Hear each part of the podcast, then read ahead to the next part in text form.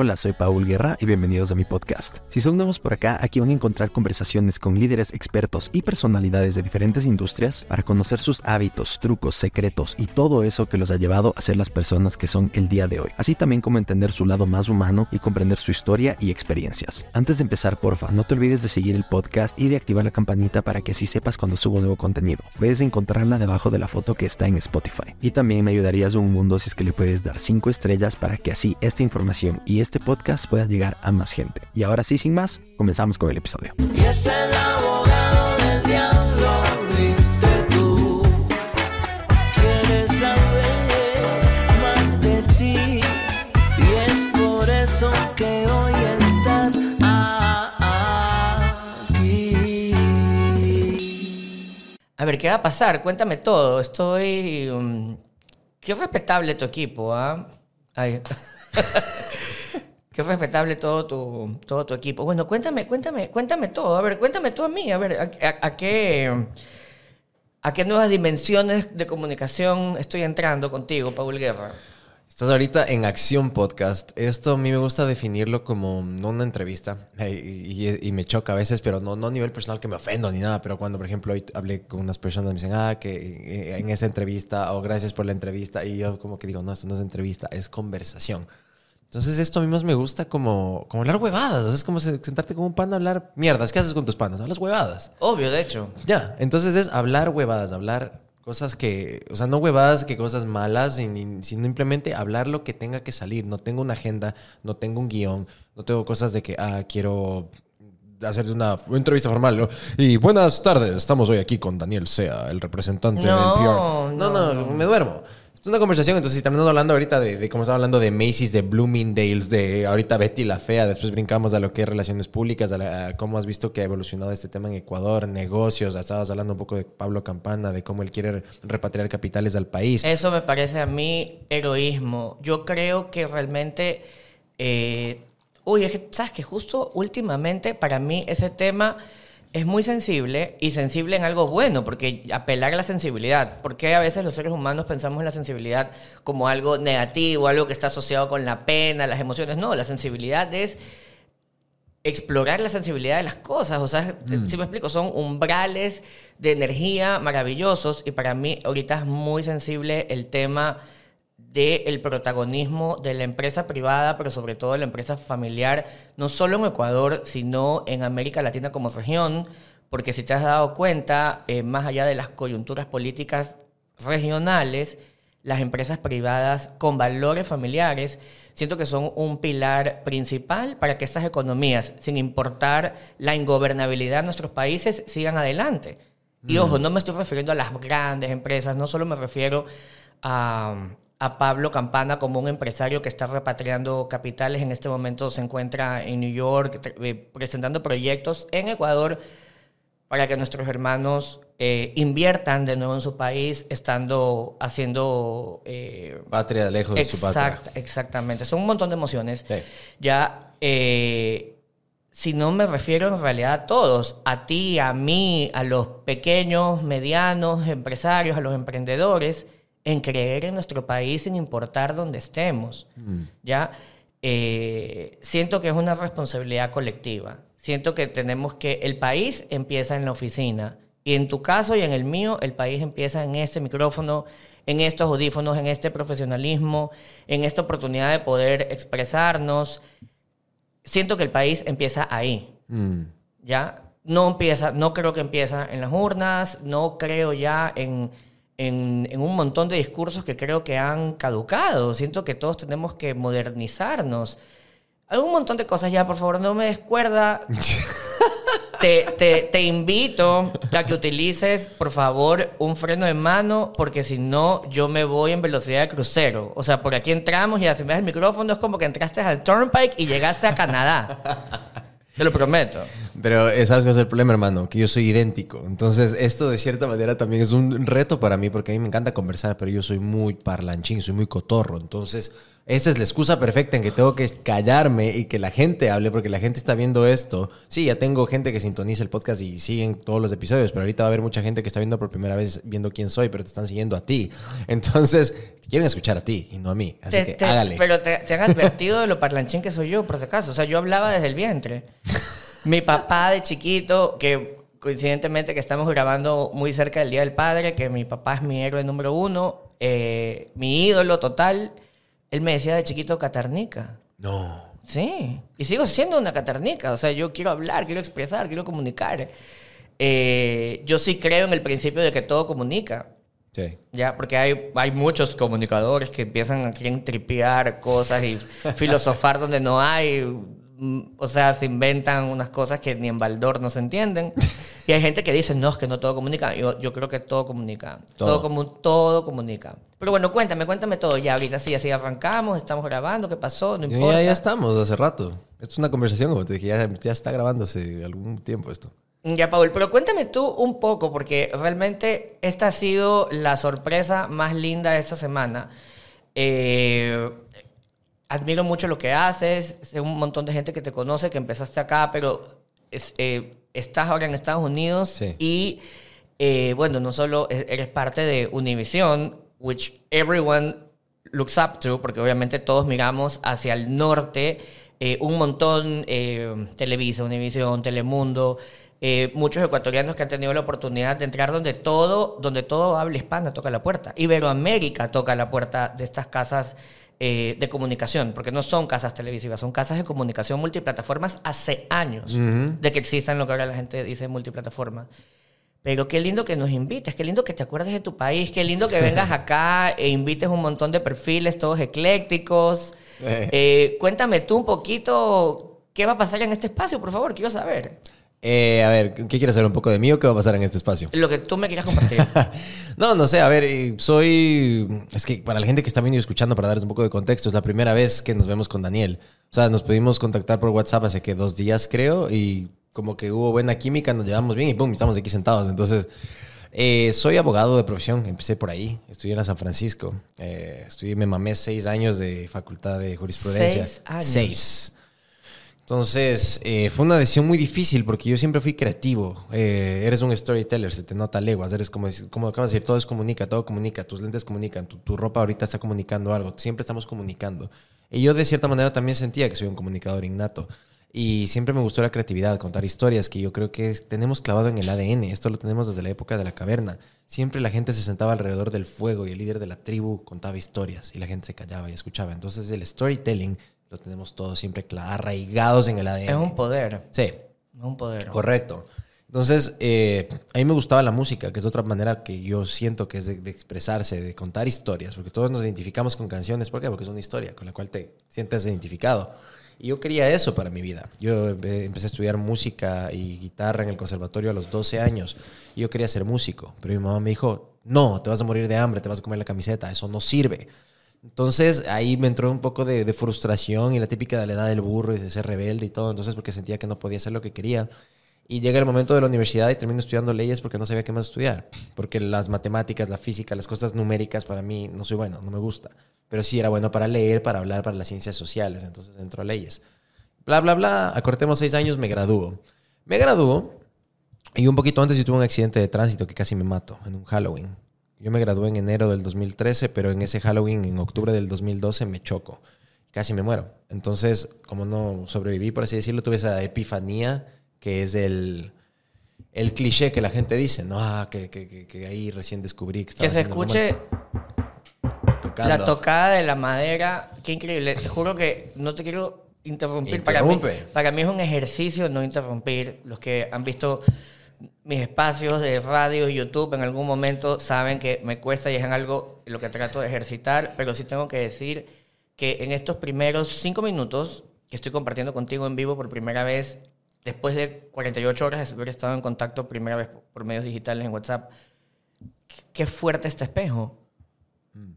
Qué fuerte este espejo. O sea, todo lo que me estás diciendo es espejo, pero de, de- de- de cosas buenas. Pero este break-even point donde me estás contando lo de, lo de esta segunda oportunidad que muchas veces la gente lo ve, me tiene así over the edge. Por favor. Ahí fue, entonces yo viví una vida un poco loca, o sea, era demasiado rebelde, era demasiado borracho. No, no era alcohólico per se, pero sí salía de más farra. espejo, más espejo. Salía de miércoles a domingos, farreaba de miércoles a domingos como criminal, como animal, o sea, me metí unas borracheras de la puta madre, farreaba como loco, empecé a fumar tabacos a los 12 años solo por hecho el rebelde, o sea, así, ese tipo de cosas. Salía, yo estaba en segundo curso, salía con los de sexto curso, con los que ya estaban en universidad, salía con gente más, más o sea, mucho mayor. Entonces, eso. Y pero llega el choque, fue un punto de quiebre en mi vida en que digo, ¿qué, qué, qué putas? Entonces, la gente le llama a Dios, el universo, Alá, la fuente, Pikachu, lo que le quieras llamar. Pikachu. Me vale verga, o sea, la, la, la etiqueta. Pero la fuente, la, la- la- sea, esa, esa cosa más grande que nosotros, que yo le digo Dios, eh, sentía que me habló de cierta manera. Entonces que me dijo, flaco, o sea, todavía no te puedes ir, tienes que hacer algo grande con tu vida. Eso fue lo que yo interpreté de eso, porque o es algo que poner en palabras es difícil, pero fue algo mucho más como energético, sentimental, emocional, solo una presencia rara que sentí que me comunicaba eso cuando estaba en el hospital. Bueno, ya me despierto, todo no me pasó, gracias a Dios, nada. Y de ahí viene la parte en que tengo que hacer la tesis, terminar y me gradúo de abogado. Coincide que me gradué de abogado y viene carnaval del 2013 y yo ya había hecho un casting de combate para entrar a combate en el 2012. Me contó Fercho Gómez, por si acaso. es mi Claro, lo hermano cacho, estaba del en alma. combate, es sí. mi her- hermano del alma. Está por con. Maffer, me dijo, ayer estuve con Juan del Valle y me dijo que... Y es el novio Sí, sí, sí. de Maffer y te juro que eso es lo que quiero aplaudir más de ti, la trascendencia. Qué bestia, Paul. Te juro que te admiro desde todas tus aristas. Lo que me estás contando, créeme, espejo a mil. Yo también creo que a veces eh, los seres que queremos expresar un poco más allá del común denominador caemos en este cliché también de comportamientos autodestructivos, e incomprensión y rebeldía. Pasé episodios muy parecidos, eh, pero qué increíble que hayas pasado por todo. Es que yo creo que la habilidad de vivir en todos los mundos es lo que nos lleva a ser seres humanos gratos y plenos. La gratitud es plenitud, pero la habilidad de qué bacán, estar en un reality, pero eres abogado y quieres tripear todo. O sea, realmente eso es lo que te vuelve un ser humano multidisciplinario. Sí, y ya, y ese es el resumen, porque no quiero hablar mucho de mí, sino más de ti, pero no, no, es poco que para, que, fascinado. para que me conozcas A un ver, poco. Creo que este espacio hoy es de los dos. Yo me siento realmente muy honrado de tener la oportunidad de compartir contigo, no solo por tu trayectoria, no solo por realmente el profesionalismo con el que llevas este podcast, sino porque veo un espejo maravilloso, veo trascendencia, me siento cómodo, me siento feliz hoy de poder estar aquí compartiendo contigo y me, y me siento feliz de escucharte y que sea gente que también a través de mis canales puede conectar con esta historia tuya, me parece demasiado cool. Eh, sí me contó Fercho que estuviste en en combate, pero qué loco, siendo abogado, igual te aventaste. a- o sea, y qué bacán, porque eso es salir de la zona de los paradigmas de la sociedad. ¿Te das cuenta que por eso no avanzamos? Porque no, es que si ya soy abogado, ya no puedo hacer un reality. No, es que si ya soy dice que ya no puedo hacer esto. Y en mi profesión pasa un montón. Sí. O sea, te juro, o sea, y lo digo ya abiertamente, porque ya todos esos disclosure agreements ya pasaron los años. No es que si ya trabajas con Cartier, ya no puedes hacer esta marca acá, ya no puedes trabajar con Biela, me invento. Mentira, mentira, mentira, mentira. La comunicación, eh, el, el- Yo me imagino que también lo conoces y lo quiero citar porque es un amigo muy querido. Alguna vez me dijo, Diego Espotorno, Mm. Daniel Sea, la habilidad de vivir en todos los mundos. La única persona que conozco con clase y calle. Es que es verdad, tienes que tener clase y calle, tienes que tener todo. No puedes tú encasillarte. Pienso que parte de, de, de, de este juego de control mental de los poderes que van más allá, sin citarlos, porque ahí nos escuchan, eh, es programar a los seres humanos como tú solo puedes hacer esto, tú solo puedes hacer esto de acá. Y en realidad el poder, es, el poder creo que está en que te des cuenta que las etiquetas están solo en las manos de los que los quieren poner. Entonces que tú me digas, ok, soy abogado y fui a un reality y de ahí después de esto me fui a probar suerte a Estados Unidos. Man, do it. Do it. O sea, es muy inspirador. Bueno, cuéntame, ¿qué pasó después de combate? Quiero saber. No, nada, o sea, eh, a ver, entonces lo loco fue que, la, coincidencia de la vida es que el momento en que yo apliqué al casting eh, tenía que ser que no me elijan, no me eligen a mí.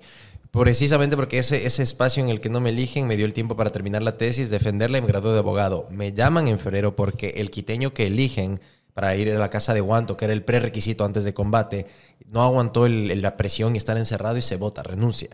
Entonces me llaman un día antes de carnaval. Yo estaba con las maletas listo para irme con mis amigos a, a Ambato, al carnaval de Ambato. y me llaman la producción de combate y me dicen, ¿sabes qué? Se votó este man, necesitamos un man de Quito, tú hiciste el casting, nos parece interesante, ¿quieres venir sí o no? Pero así a las 10 de la noche que se acaba el programa me llaman. Y era un jueves. Me dicen, mañana tienes que estar aquí en Guayaquil a las 8 de la mañana. ¿Quieres venir sí o no? Y yo, "Eh, p- p- ¿puedo? Me dan 10 minutos. ¿Quieres venir sí o no? Sí. O sea, no pensé nada. Dije, sí, sí. Me dijeron, sí, ok, ¿cuál es tu email? Boom, me llegó el boarding pass. O sea, ya me habían comprado el pasaje porque sabían que iba, que iba a decir que sí. ¡Wow! Y ya, entonces me voy y esto fue en el año 2013. El, el aeropuerto de Quito no era el nuevo, era el anterior, que era en Quito, Quito. Entonces me tocó ir al aeropuerto viejo. Qué suerte, porque si no, no llegabas. Aquí lo digo. Hablo yo que volé en marzo del 2013, la semana que inauguraron Tababela. Oh my God. O sea, fue como estar en una película. Qué horror. Recién está funcionando. O sea, a ver, está bien. La verdad es que creo que Keyport está haciendo ahorita un buen trabajo. Mm. Pero a ver, no los quiero desmerecer. La verdad es que obviamente cogerle pericia en los primeros 15 días fue difícil. Y a mí me tocó justo coger la primera semana que inauguró vuelo nacional y de ahí un vuelo o internacional. sea, ahí fuiste el mismo. conejillo de Indias. En los primeros 15 días. No sabes. Tú sabes lo que eran los pilotos porque no sabían cómo aterrizar ahí. Mm. No sé, era, o sea, era como ir yo. Era, era como un after en mi casa. Hoy No nos daremos cuenta de eso. No sabía qué podía pasar. Para la gente que está viendo y escuchando esto, hoy es viernes aquí en Guayaquil, así que bueno, hoy vamos a ver el poder de fiesta de Daniel Sea, lo vamos a ver más tarde. ¿Por qué todo el mundo siempre quiere tomar conmigo en mi non-drinking week? O sea, se supone que estoy en mi semanita detox. Pero contigo sí me puedo tomar un trago, la verdad. Por eso te dije antes de esa entrevista, ¿coffee o champagne? Ya, pues traje café. pero, pero ya que ya estamos aquí, yo creo que sí, después sí, sí podemos, sí podemos descorchar algo de la uva reina. Eso. Todo bien. Y eso, a ver, tú cuéntame un poco. Eh, cuéntame un poco. Vamos haciendo si quieres un back and forth para no solo yo, yo, Eso yo, te, yo. iba, eso, te iba, eso te iba a decir. Me voy a quedar con el suspenso de qué pasó después de... En, de... No, ya resumen, cuenta. Que no me voy a aguantar. Cuenta, este... ¿Qué pasó después de, de que ya obviamente exitosamente entraste a combate? Bueno, y entró a combate y no fue exitoso. Ese fue el tema. O sea, no fue para nada exitoso porque yo era bien gordito. Entonces yo era el gordo del programa. A mí me eligen porque era, tenía sobrepeso. Entonces en esa época Mary Joan. ¿Qué? Pero si estás, o sea, más esbelto que mandado a hacer. No, en esa época pesaba como 210. ¿Qué? O sea, ese era gordo, gordo. Era un gordo. Dude, you look super slender now. O sea, ¿qué me estás contando? Entonces o sea, el- como cuando yo estaba en el closet. Puede ser. Puede ser. No te conocía en ese entonces, pero tal vez es un buen ejemplo. Mm, parecido. bueno, la cosa es que estaba gordo y me eligen por eso porque Mary Joan, eh, Eddie Silva y la gente de ese entonces de la producción dijeron, no, o sea, eh, él es el gordito y la gente se va a identificar con Paul porque hay mucha gente con sobrepeso. Entonces yo entro y me meten en el equipo azul. Y le hacía perder a todo el equipo azul porque era, el- era una mierda para los juegos. Entonces en esa época la única red social era Twitter que la gente utilizaba para comentar el programa. Y a mí me reventaban el Twitter puteándome todos los días. Hijo de puta, gordo, mamá verga, cerrando Qué bobo, de todo. qué bestia. Que por tu culpa, que inútil, hueso, bueno, me decían de todo. Ya, ojalá que te largues. Que, que entonces fue la primera vez que tuve que aprender a lidiar con, con el hate en las redes sociales y, y la crítica. Entonces, como no, mi fuerte no era la competencia, y, te- y mi amigo es Brad Murgatio, él de cierta manera se tomó la labor que nadie le pidió de mentorearme y decir yo a este man le voy a ayudar a que despunte en el programa. Y yo de idiota, porque era más chamo, le hacía caso a lo que él me decía. Entonces el man loco, que debes generar contenido, que ni sé qué, que hazte, que hazte malo, que no te dejes ver las huevas, que no sé qué, pero dejé de ser yo. Que adoptes un personaje Correcto. Típico. Y, yo entiendo que, o sea, hay que darse el contenido, pero también se llama reality por ser real. Eso entendí después. Entonces yo no estaba siendo auténtico, estaba siendo un personaje que solo le estaba haciendo caso a alguien más para ver si Entonces me volví antipático y peleón. Me sirvió porque hacía contenido, en las, en las competencias valía mierda, me peleaba con todo el mundo, pero al final del día la gente me cogió fastidio no me quería y era malo para los juegos. Entonces Salgo eliminado a los seis meses de combate, pero me quedé con esa pica personal de la gente dice que soy un gordo que soy un inútil.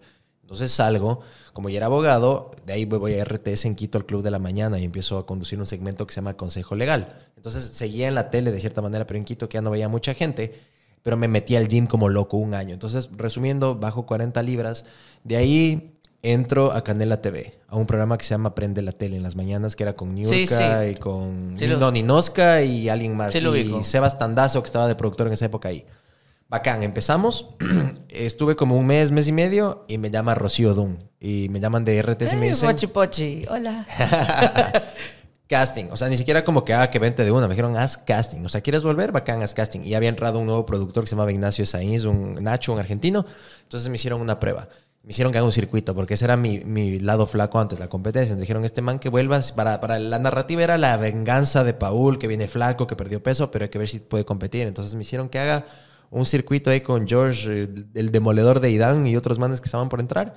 Hice el, el circuito y me dejan volver a combate. Entonces renuncio a Canela TV, vuelvo a RTS y vuelvo en vivo. Entonces ahí viene, me meten al naranja. Entonces estuve en el azul y en el naranja. Y en el naranja lo que pasó fue que sí era mejor para las competencias, pero no tenía motricidad y cosas ya innatas porque como fui gordo la mayor parte de mi vida no era hábil para muchas cosas. Ya tenía fuerza, tenía músculos, pero no era muy ágil.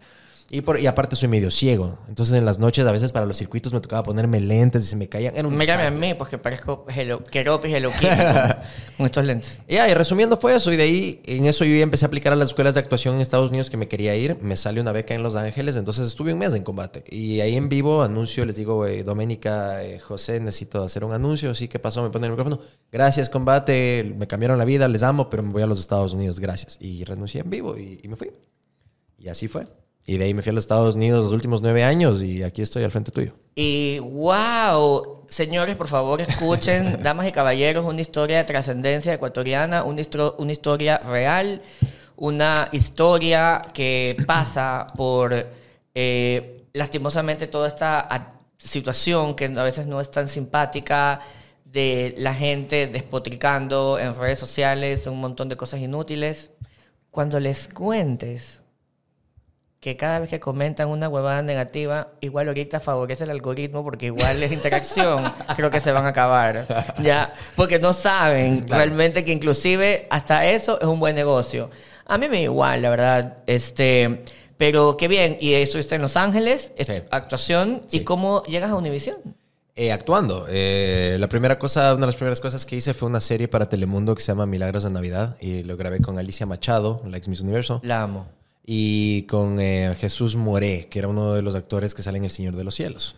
Entonces, y Ernesto Reyes, que es un colombiano que está empezando a crecer ya allá. Entonces, grabamos el episodio y Alex Reyes, que es uno que hace las voces en South Park para español y hace los doblajes. Es Amo un- South Park. ¿Qué haces? hermano. No sé. Eh, Varias, de hecho. Tiene un, es un capo. Es un tú no sabes yo cómo amo South Park. O sea, es la razón por la que siempre en paquete de cable va a haber Comedy Central. Es que es muy irreverente. Y, y si hubiera existido en esta época, yo creo que South Park no- la cancelarían, no existiría. Pero tú sabes que South Park en realidad es más allá que sí me parece que es muy artística y tal, por más que la gente diga, o sea, la gente la gente que ve, la gente que está dormida, a ver, no es que yo quiera decir que soy el más despierto, wow, ya. el ser de luz. Sí, actually I am, we are, pero pero nos falta mucho por despertar, nadie está completamente despierto, pero la gente que no la ve solo como una serie malcriada, no se da cuenta que es una serie de protesta sociopolítica. O sea, hay un montón de casos que se exponen ahí de forma cómica, pero habla de estas problemáticas, de, de, de un montón de cosas, de la gente queriendo, queriendo ser más famosa que ser valiosa. De un montón de cosas, ponte en los capítulos que yo la amo a Paris Hilton igual como industria y como un montón de cosas, pero cómo la ridiculizan a ella y, y un montón de, de cosas, o sea, sí pone en contexto un montón de situaciones La de la Tom Cruise, sociedad. ¿viste? Cómo le joden a Tom Claro, Cruise. Claro, o sea, ponen, en realidad es una serie de protesta. Nadie se da cuenta, solo es una serie malcriada que dicen malas palabras. No, No. sí hay un contexto eh, sociopolítico, socioeconómico detrás eh, de todo esto y es, sí creo que es un reflejo de la sociedad. ¿Ya? Y es más, si te has dado cuenta, para cualquier cosa que te quejas en la vida, hay un capítulo de South Park para eso. te lo juro que Sí, hay. de los Simpsons también. A mí me prohibieron hablar, por si acaso, un poco cuando estábamos en Huevos Fritos, me prohibieron hablar de South Park. Porque ¿Por decía, eso, porque hablaba de alguna problemática y yo justo decía, yo, en un capítulo de South Park, tal cosa, Daniel, ya, por favor, deja. Ya, ya, ya, ya estoy desmamada la gente hablando solo de South Todo el Park. mundo me dice, South Park y Cuna de Lobos. ya, pero, pero, ay, es que no sabes, yo como amo eh, la producción mexicana, te juro. O sea, es una cosa... ¿Te refieres a las telenovelas? O sea, yo pienso que sí es realmente algo que, o sea, está pasando un montón, pero sí es un tema de culto latinoamericano. Mm, La Rosa de Guadalupe. No, no, no, tampoco, no te pases. Eso ya, es- eso ya es más contemporáneo. Ya, pero, Chespirito, el chavo, eso. o sea, pienso que todo lo que se empezó a producir ahí eh, es muy interesante. Más allá de toda la controversia que hay alrededor de Televisa, acá hay mucha controversia. Que de hecho se fusionó con Univision. Ahora es Por Televisa Univision. supuesto, hay mucha controversia. Bueno, así como Telemundo está con NBC, o sea, ya. Pero hay mucha controversia alrededor. Pero yo siempre prefiero pensar en los espacios felices. Y a mí me trajo felicidad. Me trae felicidad. Eh, mucho, mucho de lo que, mucho de lo que México ha exportado como talento eh, en todo, a mí, para mí es un súper referente en muchas de las cosas que yo hago en mi vida. Bueno, de un montón de cosas. Pero bueno, y llegas a Univision y estás ahí y... um, No, no, no. Entonces hice Telemundo. Entonces la cosa es que hago esta serie y la maquillista de ese proyecto, o sea, la típica que después te sigues en redes y quedas en contacto. Y ya pasó el tiempo. Eh, yo seguía sacando que una cosa por aquí, una cosa por allá, porque es muy, hay demasiada competencia en Los Ángeles, es jodido. O sea, trabajas un día, te sientes un dios griego, pero no sabes cuándo mierda vas a volver a trabajar. Entonces fue eso, ¿no? Entonces seguía en el casting, casting, casting, casting, así, cachuelito por aquí, por allá. Y en eso eh, yo empiezo como... Ahí fue el origen de este podcast. Eso fue lo que yo siempre quise. Y vengo al Ecuador a empezar a grabar conversaciones en Quito con gente que conocía, pero ahí todavía no le tenía como que el formato descifrado. O sea, solo sabía que quería hablar con la gente. Entonces empiezo a grabar como el podcast de cierta manera sin que sea el podcast todavía. Y eso lo empiezo a subir a las redes. Y la maquillista me seguía en Instagram y me ve. Entonces cogí, me escriben por Instagram y me dice, hola Paul, espero que te acuerdes de mí. La, la, nos conocimos en Milagros de Navidad. Eh, trabajo ahora en Univision. Están buscando un, un on-air talent, un host y todo para hacer algunas cosas en el canal.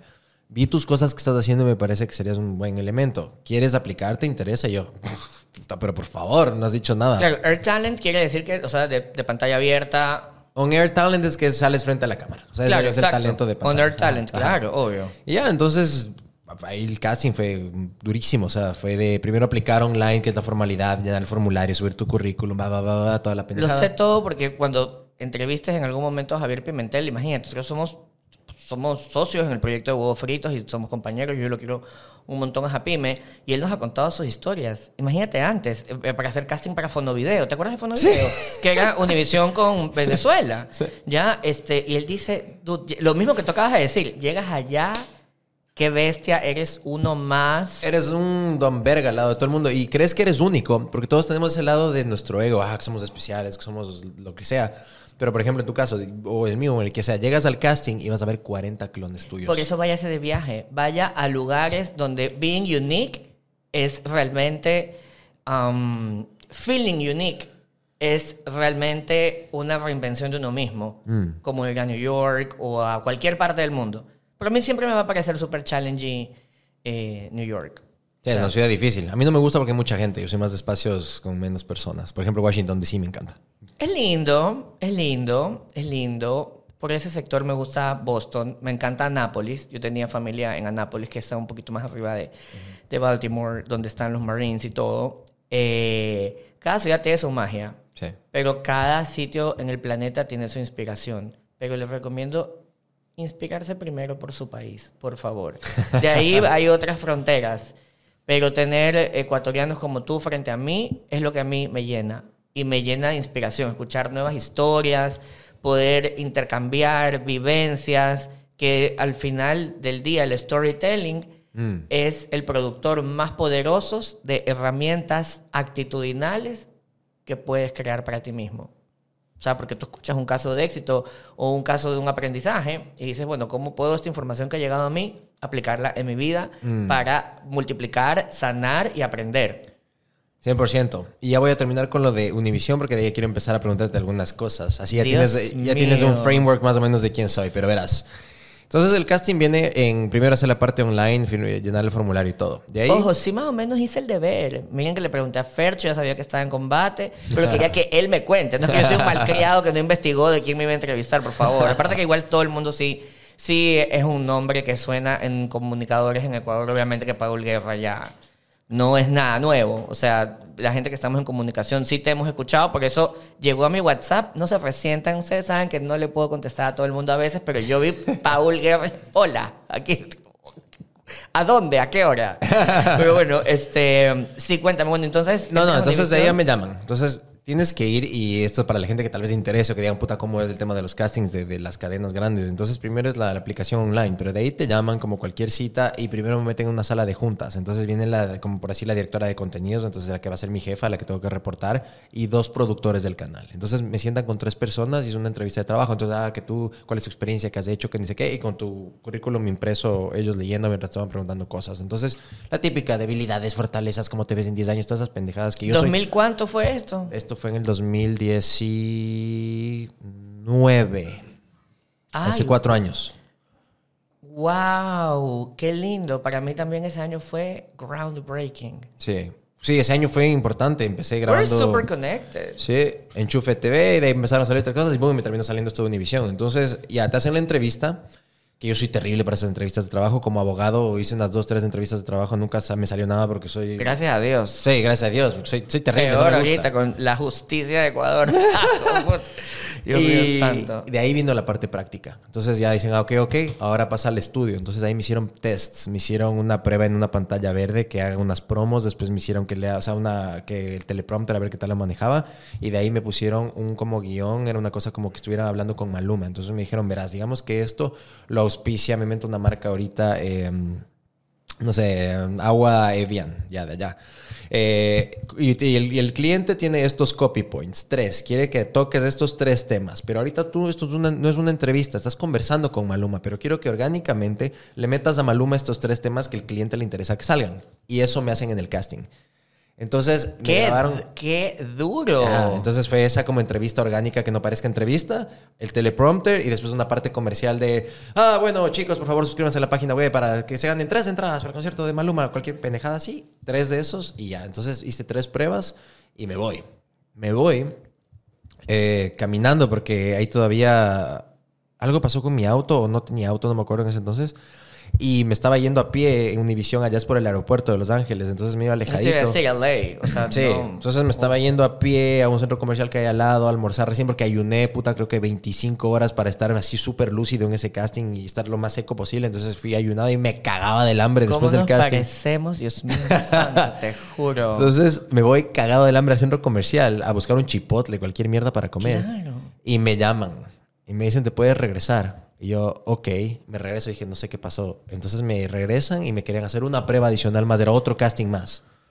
Y ya, entonces ahí me di cuenta, si me vuelven a llamar es porque tal vez les gusté. Bueno, pasó, hice el, el- el casting ese adicional y después a las, se demoraron como un mes. Yo pensé que ya no me salió, me llamaron al mes, me dijeron, ¿sabes qué? Queremos que entres. Me puse a llorar, me quebré, o sea, me, ahí ese rato... Dude, me es tomé- Univision, no RTS. Entonces, ya, Qué y así fue como Sin empecé. desmerecer a RTS que todo bien. No, yo le debo, yo le debo todo a RTS. A ver, eso te me- iba a decir, es la gratitud. Sí, es la siempre, gratitud. a todo lado Pero, lo digo. a ver, me refiero, me refiero a eso. Es la gratitud. No estoy desmereciendo jamás y Daniel sea en todos sus espacios nunca va a desmerecer nada que sea producto nacional. Al contrario, creo que nosotros estamos avanzando un montón y las críticas y los comentarios negativos son los que a veces paralizan la industria que se está tratando de formar. Por favor, edúquese. ¿Ya?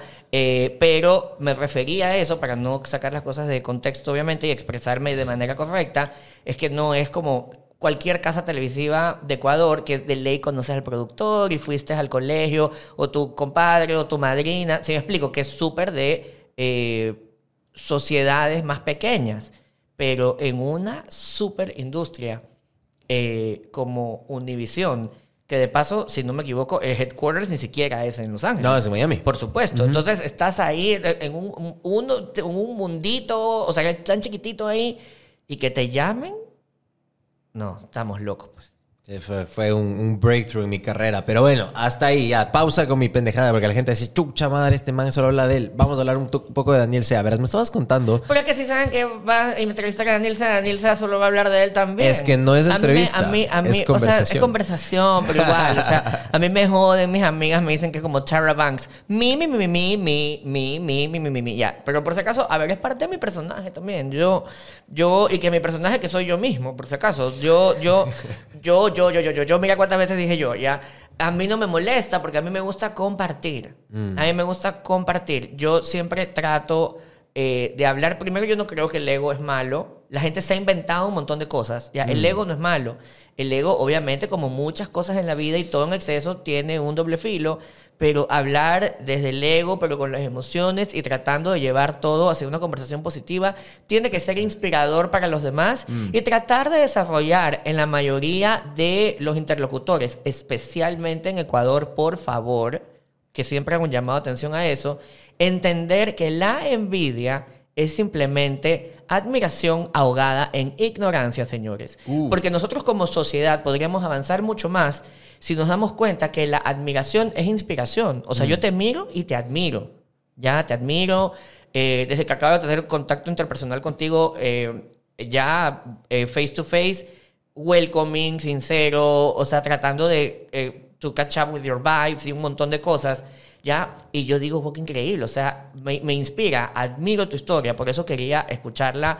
Antes de empezar esta conversación, quería saber, ok, de verdad, esta, como te decía, aquí esta dimensión comunicacional en la que voy a entrar, de dónde viene, qué, qué, qué, a qué espacios felices me vas a llevar. Mm. ¿Qué voy a aprender hoy? ¿Ya? Y, y creo que eso es lo primero que tenemos que aprender como, como sociedad ecuatoriana. Ya eh, se habla mucho de tirar, eh, ¿qué es el hate de redes? No sé cuánto, la gente, el burn book de la humanidad, que es Twitter. No sé si te acuerdas de esta película. Bueno, tú eres súper American culturized también, ya. O sea, ya entonces de ahí te acuerdas de Mean Girls. Mingers, claro, obvio, Ya. con Rachel McAdams cuando era re jovencita, Lindsay Lohan. Lindsay ¿y Lohan, ¿Cuál ya. es la otra? La escena del Burn Book. ya, el Burn Book que tienen este libro donde hablan mal de todo el mundo, ya, eso es Twitter. Ya, y realmente me parece a mí que a veces Twitter ya no es un espacio ni siquiera de catarsis, es un espacio de quejas, de sufrimiento. O sea, es una mezcla entre el burn book con el muro de los lamentos. O sea, ¿sí me explico? Que no debería de ser así. Y a raíz de esto, este sentimiento tan incómodo en las personas de la envidia, es más, no me gusta utilizar esta palabra, yo la cito muy objetivamente, siento que es la raíz de muchas cosas que paralizan el desarrollo sociopolítico, emocional de la sociedad a nivel mundial. ¿ya? Y creo yo que hay que sanar eso. ¿Y cómo se sana? Interpretándolo de la forma correcta. Porque la gente que siente envidia nunca va a envidiar algo que no admira o algo donde no... o sea, siempre la gente que envidia apunta a algo donde ellos quisieran tener, donde quisieran estar, y que muchas veces no es por sonar trillado, no tiene nada que ver con la posición económica, ni el poder adquisitivo. Son un montón de cosas que inclusive ellos no las terminan de entender. Pero siento yo que lo primero que hay que romper es ese paradigma y entenderlo como admiración. Si de repente admiras cosas pero no estás de acuerdo con el proceder de eso, tienes que ser específico. Pero no simplemente por decir, no, no es justo, ¿por qué él está ahí? ¿O por qué ella hace esto? ¿O por qué todo el mundo no sé qué? O sea, yo creo que tenemos que empezar a romper eso como sociedad.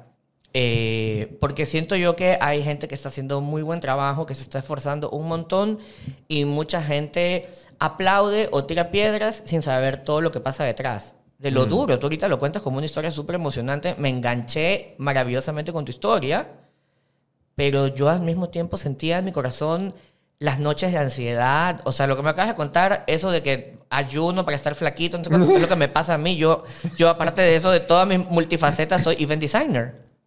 Y ahorita estoy traumado que la próxima semana tengo un red carpet. ¿De eh, qué? ¿De qué cliente? ¿Qué? No, imagínate. Estoy, yo voy a ir de invitado, que por si acaso lo disfruto mucho porque casi nunca voy de invitado, por lo general siempre soy el que organiza, gracias a Dios. La gratitud es plenitud, señores. Por favor, y por eso le digo, deje la envidia, empiece a admirar y todos los días así esté bravo, porque no todos los días uno se, no todos los días amaneces así como los Kerbers, así ah, que sale un arco iris de tu barriga, no. Ya, hay días que igual estás con tu genio, pero todos los días diga, gratitud Gratitud es plenitud. Y esa es la verdad. La gratitud es plenitud. Como me dijiste decir, no, no, des- no desmerezcamos. Yo me equivoqué y te pido disculpas. Eh, lo- cuando, cuando... Lo de RTS. Lo de RTS. No, es que, pasa nada. No, no, es que sí. Es que sí. La gente tiene que entender. No hay que desmerecer y hay que tener gratitud. ¿Tú Mm. sabes la cantidad de gratitud que yo tengo con todos mis clientes? Puta, inmensa. no, o sea. pero es una cosa incalculable. Y eso me- justamente quiero hablar, pero que te interrumpa. A ver, ahorita estamos entrando justo en Daniel Sea PR, el duro de las relaciones públicas, este hombre multifacético. Eso dice. creador de contenido que se relaciona, pero con todos los empresarios, con todos los creadores de contenido, con toda la gente en Guayaquil de todos los campos de la vida. Pero también me estabas contando que el inicio de Huevos Fritos, que es una de las producciones que tienes justamente, como dices, con Javier Pimentel, empezó en la radio. ¿Cómo fue el- el- el- el- la génesis de este proyecto? ¿Qué te llevó a hacer el show? Eh, creo que más que nada es dentro de todo, porque tú sabes que estar dentro de una producción y de un elenco, sea el que sea, no es tan fácil, pero sí te puedo decir que es uno de los aprendizajes más fuertes, más grandes, más gloriosos, más felices y que más multiplican en mi vida hoy por hoy. No te puedo decir que voy a estar en huevos fritos para siempre, pero sí te puedo decir que es un espacio, es un universo, o sea, es un universo aparte de mi universo, ¿ya? Es parte de mi universo, pero es como una ciudad satélite, no sé, ahorita como Seúl que quiere hacer otra capital paralela, ya, más o menos. Ya, así me explico, es como, es, es un universo de un montón de cosas. Creo que a la gente le gusta escuchar un poquito del backstage de huevos fritos un montón. Eh, y yo muy abiertamente te lo puedo contar feliz. Cuente, cuente, cuente. ¿Cómo es todo el, todo el todo tema detrás de cámaras? ¿Cómo surge esta idea? Y el nombre, que me parece súper original. ¿Cómo diablos se les ocurre poner el programa que se llama Huevos Fritos y por qué? A ver, te voy a contar esto como mi amigo. Dale. Y te digo amigo porque yo creo que la verdadera amistad y las verdaderas conexiones humanas que pasan a planos superiores son, por, son en base a la calidad del tiempo compartido, más no la cronología del mismo. Correcto. Porque hay mucha gente que es que mi amigo del colegio. Oye, hay un montón de amigos del colegio que no los sigo ni en Instagram. ya. Y que no sé si los quisiera invitar a mis eventos. Pero bueno, como hay mucha gente del colegio que también me conoce de toda la vida y hasta el día de hoy es como, dude, no. Ya, y está bien, todos somos energías que se ecualizan de una manera y otra. Hay que respetar a todo el mundo en su grandeza. Ojo, respetar en su grandeza, la gente también confunde esa palabra. Grandeza es la totalidad del ser, porque es la grandeza. No quiere decir, ah, que si es grande o... No, es todo la grandeza, virtudes y defectos y tal. Tú sabes con quién comulgar y con quién no. ¿Ya? Y también este, tienes derecho, que no todo el mundo... te- tenemos derecho a no caerle bien a todo el mundo y que todo, todo el mundo nos caiga bien a nosotros. Ujú. Pero Ah, es monedita de oro para gustarle a todo el mundo. pero nunca uses la palabra con O. La voy a decir muy objetivamente porque yo no la utilizo. Tienes que sacar de tu lenguaje un montón de palabras con cargas negativas y desempoderantes. Porque cada vez que alguien la pronuncia en el mundo, en cualquiera de sus idiomas, por eso es que no me encanta la palabra hate también. Trato de, de utilizarla como un término súper am, técnico de nuestra área de comunicación, porque es como una tendencia de comunicación, lo- whatever, no sé cómo tal vez ponerlo ahorita en contexto. Pero hay que sacar esa palabra también. O sea, es como el tema de la envidia, siento que también la palabra o, o sea, odio o hate, it has to go. Y aparte hay un montón de formas de hacerlo entender, como por ejemplo, si alguien, nunca digas yo o esa persona, es mucho más elegante decir, ¿qué? ¿Quién? No es mi persona favorita. No es mi persona favorita, no es mi persona favorita. O decir, prefiero no. Y hago esta reflexión antes porque esto, eh, también es parte de muchos aprendizajes que dejó Huevo Fritos. Bueno, ya, resumen ejecutivo. Si estuviera aquí Danilo ya me hubiera hecho ojos forever. ¿Cómo A ver, que? Concrete, diputado. Ya no, no hubieras- sabe. No, por favor, jamás me digas diputado. ya. Este. um, aunque Huevo Fritos ahí me mandó una asamblea ficticia, no sé si viste, pero bueno, mis compañeros siempre se tripean novedades conmigo. A ver. Mil. No, mil, porque yo siempre me quiero. 1999. No, 1999 es desde donde empiezan mis malas noches y mi trabajo. No. A ver. 2017. Un lunes podría haber sido justo en esta fecha. Podría haber sido julio, junio del 2017. Un lunes. En esa época yo todavía estaba en mi departamento de soltero. Nunca voy a olvidar la escena. Estaba en mi sala. Eh, en esa época yo tenía, vivía en un loft de una linda vista. En el cantón. San Borondón. En el cantón San Brondón. Eras un chico aniñado de Sambo. No, a ver, por favor, no etiquetas. O sea, sí, hay que reírse de las etiquetas. Pero no, a ver, ojo. algo creo que ha formado mucho mi personalidad es que yo he vivido en todos los sectores de Guayaquil. O sea, viví una época en el centro, una época en Lomas Urdesa, una época en Los Ceibos, una época en San Borondón, regresé. Es más, en Sambo he vivido en realidad tres veces. Ido y venido, back and forth. Lo mismo acá en Los Ceibos, ahora estoy bien a la costa. Me da igual si algún día me voy a otro sitio, no sé. Como dice Willy Chirino, soy como la vida que, como el dinero. Yo me voy a cualquier lado ya sin ninguna despedida, no importa. Ya, hay que aprender a soltar. Pero me acuerdo, esa fue una época muy divertida. Yo todavía estaba soltero. Eh, bueno, back and forth con alguien que es mi pareja durante un montón de años, pero que vamos y venimos y estamos en ese... Estaban de tóxicos los dos. No, sabes que nunca, Sie- nunca, siempre nos llevamos bien, pero teníamos nuestros espacios de libertad, eh, donde cada uno tenía que pensar. Realmente los dos eh, amamos mucho nuestro trabajo y había espacios, momentos y espacios donde el trabajo, sobre todo mi trabajo, es una cuestión difícil de llevar para alguien que tiene una vida tradicional. Un poco, un poco más tradicional, ¿ya? Eh, ay, Dios mío, es que hay- son tantas cosas. A ver, bueno, estaba yo este lunes de 2017 en la sala, 11 de la noche, y de repente el celular, Danilo Rosero. Y yo, la verdad, siempre tengo gratitud con toda su familia, quiero un montón a todos sus hermanos, pero justamente Danilo fue como el último rosero del que yo fui amigo. O sea, Igual lo conoce todo el mundo, Danilo, de toda la vida, pero con el que empezamos a tener bonding, bueno, ya mucho más de 10 años, pero con el que empecé a tener una amistad, digamos, al último, eh, fue con él, pero siempre nos hemos llevado súper bien. Y veo que me llama Danilo a las 11 de la noche, un lunes. Y yo, ¿qué? Entonces le contesto, Danilo Rosero. Y Danilo me dice, Dani. Y yo, bueno, siempre me dice así. Y yo, Dani, ¿qué fue? Y me dice, oye, bueno, ya yo sé que tú eres igual súper late sleeper, o sea que duermes, o sea, te, te acuestas tarde. Eh, así que no me importa y tengo la confianza para llamarte un lunes 11 de la noche. Y le digo, bueno, Danilo, tú siempre buenas noticias, dime. Y me dice, a ver, ¿qué te parece la idea de tener un programa de radio. Ya me dice, hay un proyecto de un programa de radio eh, que tengo con, todos sabemos, pues, nuestro hermano que está en plano astral superior y que sigue brillando, Efraín Roales. Básicamente Danilo me dice, Efraín y yo tenemos un proyecto de radio y queremos que tú te unas para que seas la tercera persona en este proyecto de programa de radio. Imagínate, yo hasta esa época como relacionista público, siempre atrás de la, siempre atrás de la cámara del escenario, nunca al frente, o sea, a veces entrevistas así como personaje, pero no yo conduciendo un espacio, Mm. con ellos dos. Tremendo honor. Me imagino que tú ya lo viviste en Univision también. O sea, más allá de que alguien, tú seas fan de alguien y después sea tu amigo, Mm. nunca puedes dejar de ser fan. Siempre tienes que admirarlos.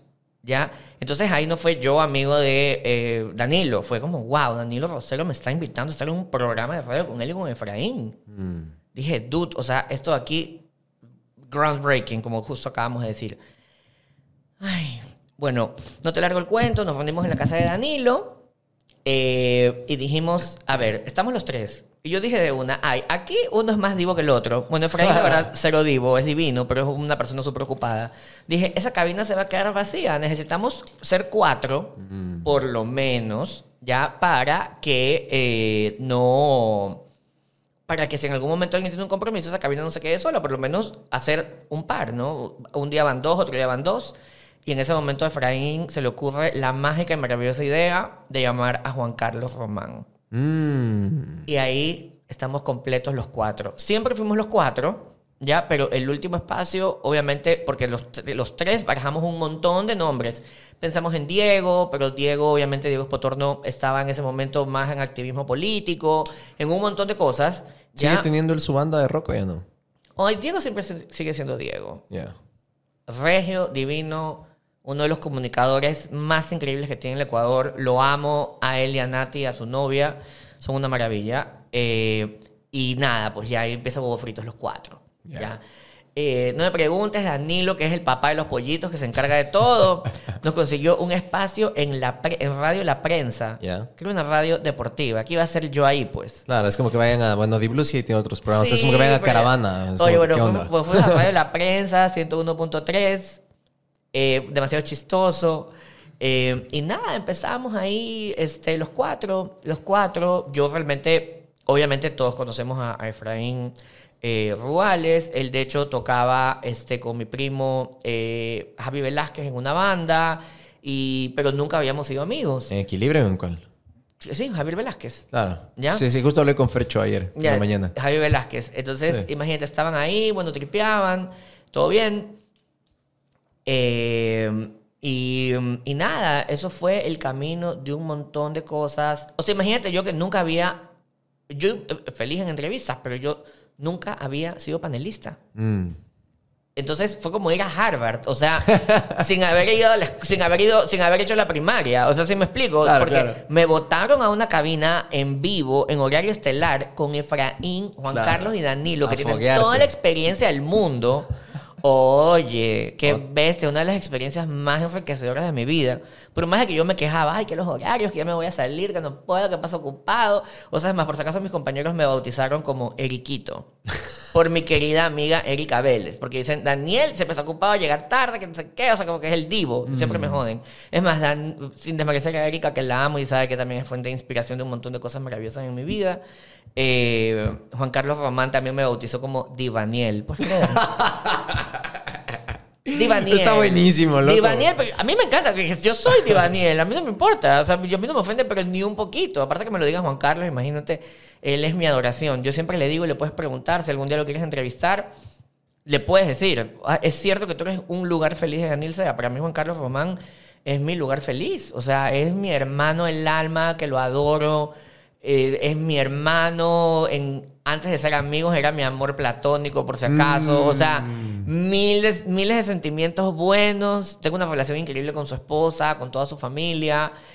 Eh, pero todos fueron mis maestros, son mis maestros. Danilo sigue siendo mi maestro. Eh, Juan Carlos es mi maestro, eh, un gran consejero. Efraín en su momento, aunque al principio todos saben que Efraín y yo somos, eh, no conectamos muy, mucho El al agua y el principio, aceite en su momento. Porque somos súper diferentes en nuestro... Nuestros personajes o puesta en escena, quienes somos, son muy diferentes. Mm. Pero eh, luego de eso, gracias a Danilo, que realmente es un ser sanador, logramos conectar y nos hicimos súper amigos y gracias a eso eh, continúa mi amistad con Pablo Roales, que hoy en día lo considero uno de mis mejores amigos, a su esposa también. Pero Efraín sí llegó a cambiar mi jugada. Efraín llegó a cambiar mi jugada a niveles que yo jamás me imaginé. Eh, y todo esto es por huevos fritos. Entonces, huevos fritos es un espacio de gratitud. Por más de que acepto, que me quejé, que me quería ir, que ya decía, por favor, busquen un reemplazo, yo no tengo tiempo para venir aquí, auxilio, el tráfico, el compromiso que tengo, el brunch, que el after office, que mi clienta, que no sé qué, que la chichipuy, que no sé cuánto, que la Yoji Enrique es mi socia, que no, o sea, tú sabes mi vida cómo es una locura. Pero también huevos fritos ha sido para mí un ejercicio de que todo, todo tiene su nivel de prioridad. No es que huevos fritos al final, o sea, todo el mundo es importante.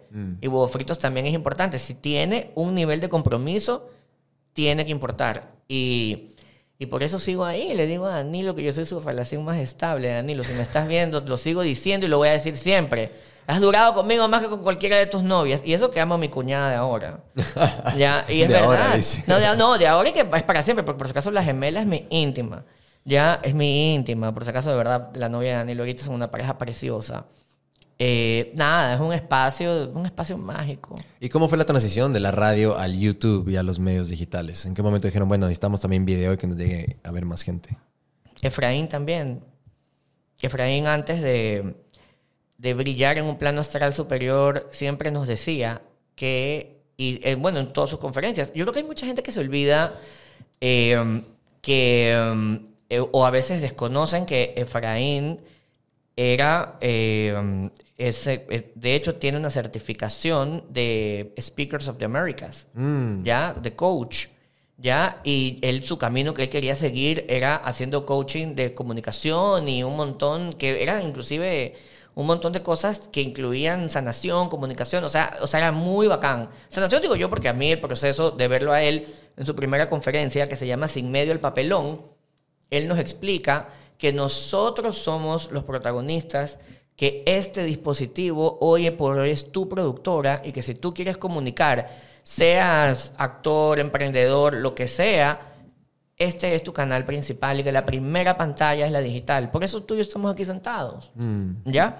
Y en su siguiente conferencia, él me invitó a ser speaker también. ¿Ya? Eh, fue una locura. Hicimos en Quito, en la Cámara de Comercio.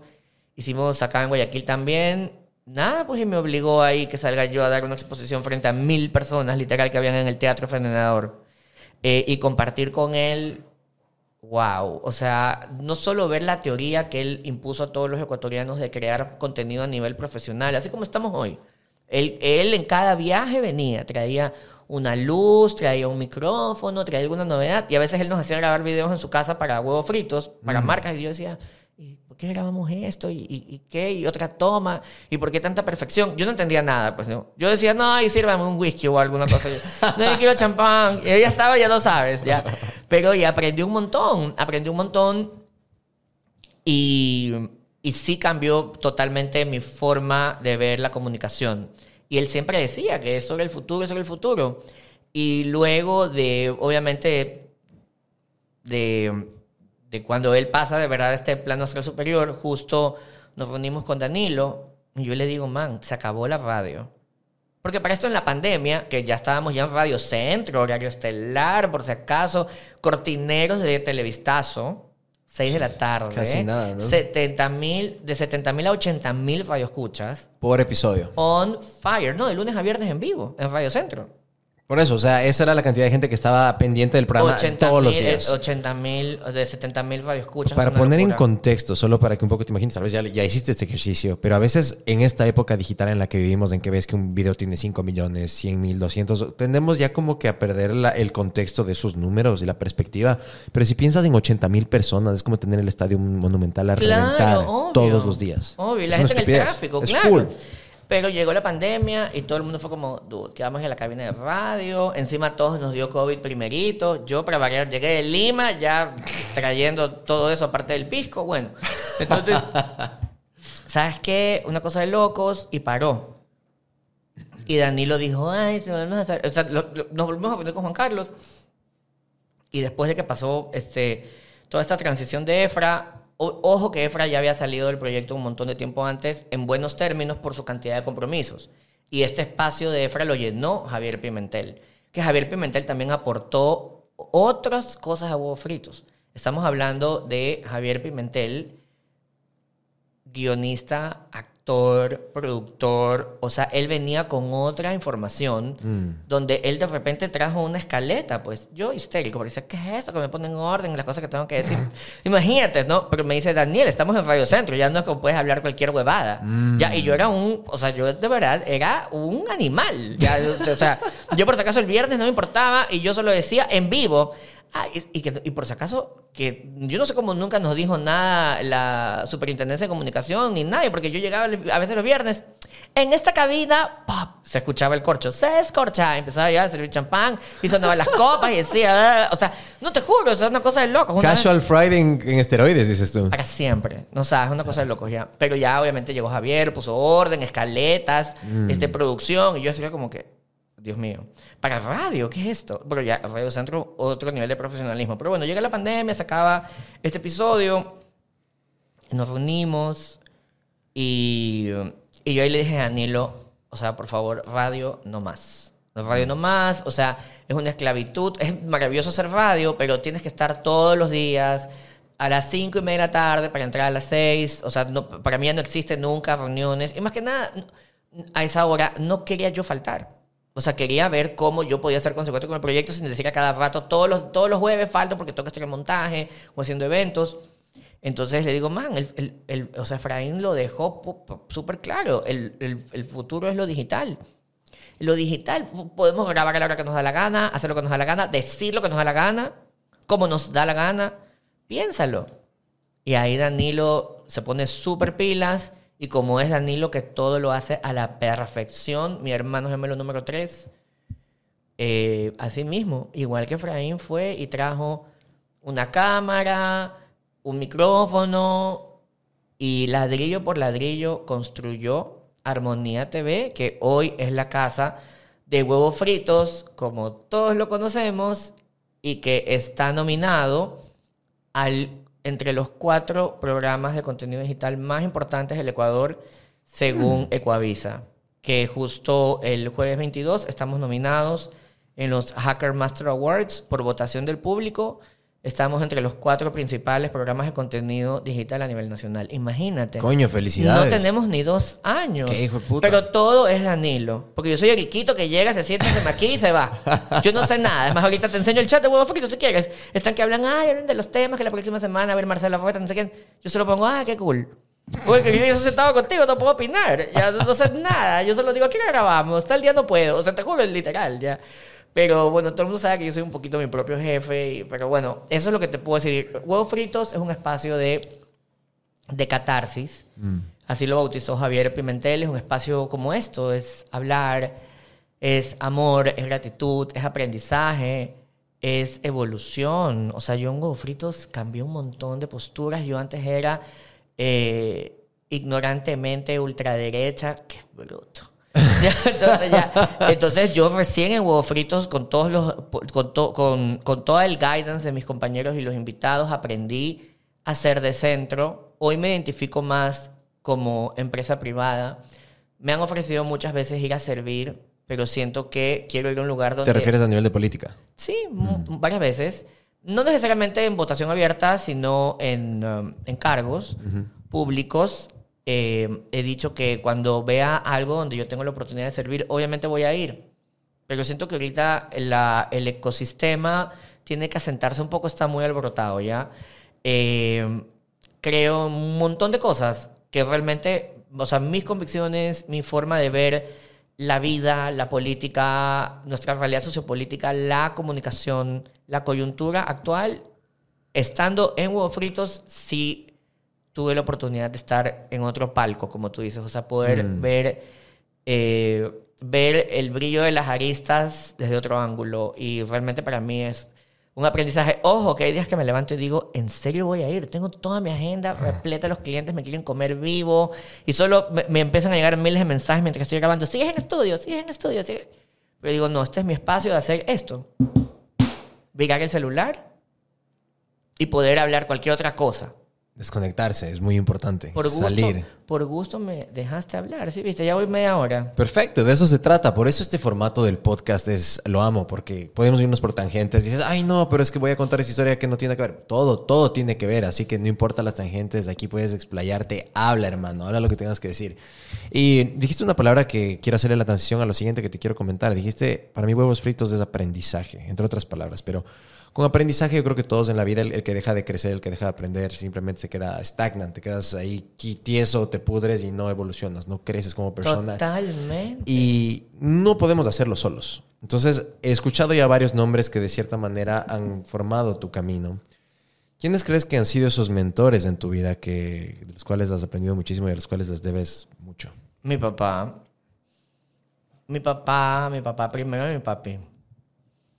¿Qué te ha dejado tu padre? ¿Sabes que justo el día que me levanté, te juro por Dios, soñaba que yo cantaba El toro enamorado de la luna? ¡Qué buena canción! Puta, Ya, esa en fiestas de Quito era siempre un... Y mi papá siempre me hacía juegos o dormir o lo que sea con esa canción. Siempre el toro enamorado de la luna. Eh, siento que muchos de los placeres de la vida que mucha gente dice son gustos adquiridos, sé qué. No, yo de verdad, yo soy el reflejo de mi familia. Pienso que la primer, lo primero que me inspira en mi vida es mi familia. Es lo primero que me inspira. Creo en las familias extendidas. Soy, eh, soy un miembro de una familia extendida, do- dos matrimonios, una madre que está aquí presente con nosotros, que está en un plano astral superior, con quien me identifico al mil, pero es también hay un gran porcentaje de mi papá. Eh, Y me encanta, me encanta mi vida familiar, me encanta, me encanta, me encantan mis hermanas. Una de mis hermanas, de hecho, todas han trabajado conmigo alguna vez. El día de hoy, mi my baby sister, con quien tenemos 14, antes de que me retes, porque siempre yo digo 16, pero dice que son 14.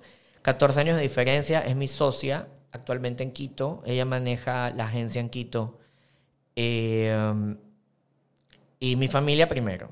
Mi familia primero. Y a veces pareciera que al último, porque a veces no podemos compartir mucho porque cada uno está en sus múltiples ocupaciones.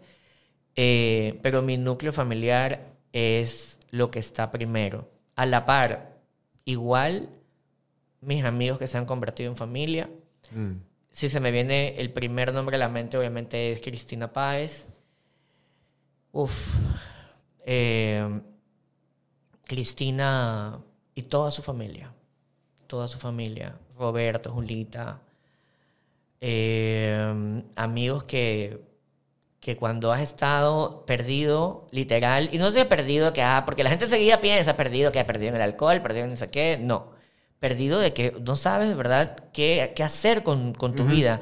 Lo mismo que tú me acabas de contar, que oh, soy abogado pero me meto a combate, no sé qué voy a hacer. Ya, lo mismo. Eh, eh, they give you guidance. They give you guidance y te enseñan, no solo te recolocan donde ellos creen que tú quieres estar, o sea, te hacen reconectar con un montón de cosas, sino que te enseñan a ser productivo, emocional, económica y profesionalmente. El verdadero amigo, por favor, dejemos de romantizar, a todos nos gusta Friends, pero en realidad el verdadero amigo es el amigo que te que, que multiplica contigo. Mm. A ver, no todos tienen que ser así. Hay panas para todo. Hay panas para ir de fiesta, hay panas para ir de compras, hay panas para hacer deporte, hay panas para ir al gimnasio. Ya, pero tus amigos integrales que aportan en las siete áreas de tu vida son tus amigos que se han convertido en tu familia. ¿Cuáles son esas siete áreas? Las siete áreas, recomiendo siempre hacer coaching, por favor. Yo pienso que yo creo en el life coaching, yo creo en la psicología y en el life coaching. Tienen que hacer las dos. Eh, las siete áreas, obviamente, esto lo aprendí con mi primer coach en descubrir, que es Emil Vera, y su, bueno, y su ex esposa, que a- hasta el día de hoy también es una amiga que también te digo luz gratitud, que es Ile Miranda, me enseñaron las siete áreas. Y las siete áreas son, obviamente, eh, para mí entre las principales. A ver, tiene que haber un equilibrio en las siete áreas de la vida, ¿ya? Pero tú tienes tu área de familia, tu área profesional, tu área financiera, eh, tu área social y social otra vez. No es que social de, ay, que si eres conocido con fulanito, menganito. No, social de cómo eres tú con tu sociedad, cómo aportas tú al ecosistema, cómo aportas tú, cómo es tu relación con la sociedad. Tu área de pareja, tu área de amor. Bueno, ahorita no te las puedo enumerar así perfecto, pero te acabo de nombrar las áreas con las que yo más me identifico. Y si una de estas áreas se desbalanza, obviamente si te vuelves un workaholic, que me- a veces me pasa a mí, y no es que yo soy workaholic, sino que de verdad me gusta trabajar, ¿ya? Y a veces por el trabajo ya no veo tan seguido a mis amigos en espacios que no sean de trabajo, ya no veo tan seguido a mi familia que no sean espacios de trabajo, y me ha tocado mucho que ya veo a mi familia porque trabajamos juntos, o veo a una amiga porque justo nos tenemos que reunir por un tema de trabajo. Igual lo socializamos, pero eh, hay que tener mucho... Tu área de salud, Que es lo más importante. Yo creo que el 2020 fue un llamado de atención a todo el mundo que sin eso no tenemos nada. Mm, Ya.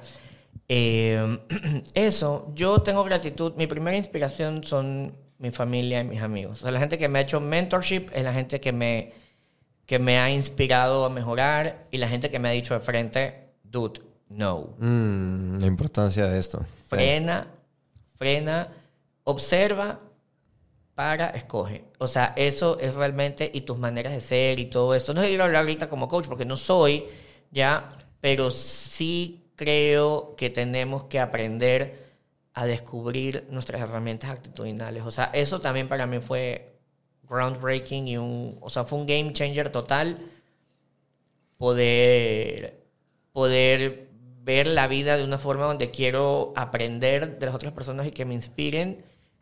Eh, eso creo que es lo principal. O sea, tú tienes que ser, y yo sí creo mucho en que eres el resultado de la gente que te, rodea, Sí. y eso. Eso se llama The Five Chimp Theory. Es esta teoría de que, claro, hicieron con monos un estudio que las, eh, las personas son el resultado de esos cinco monos con los que más se rodean. O sea, eres el promedio de esas cinco, de esos monos. O sea, en, en los monos, pero obviamente en los humanos la misma teoría aplica.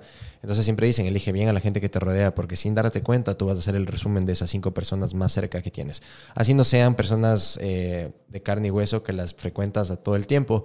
Pueden ser estos mentores digitales. Es que Claro que los consumes- sigues en redes sociales, claro. Correcto. Ah, absolutamente. Si consumes solo tres canales de noticias que solo te están tirando cosas que te, se te sube la, una taquicardia por poco o cosas negativas, sin darte cuenta vas a asociar a estos cinco, o sea, vas a hacer el promedio de estos creadores de contenido también. Entonces también aplica a la digital y por eso hay que tener mucho cuidado de a quién le damos nuestro tiempo y a nuestra energía también. Estoy absolutamente de acuerdo porque lastimosamente la gente tampoco descifra que ahorita las malas noticias son el mejor negocio para muchos medios tradicionales seguir vigentes. Ah, ah, que no se han dado cuenta. Sí, el clickbait y también para las páginas web, a veces de artículos, desde el, el headline medio clickbaity para que la gente lea, porque si no, ya nadie revisa y así con publicidad sacan un poco de plata. Eso también pasa mucho con los medios digitales. Wow. Paul, eres muy heavy. Me gusta. Oye, escúchame. ¿Y cuál es tu segundo nombre? Alejandro, Ah, wow. ¿Tú?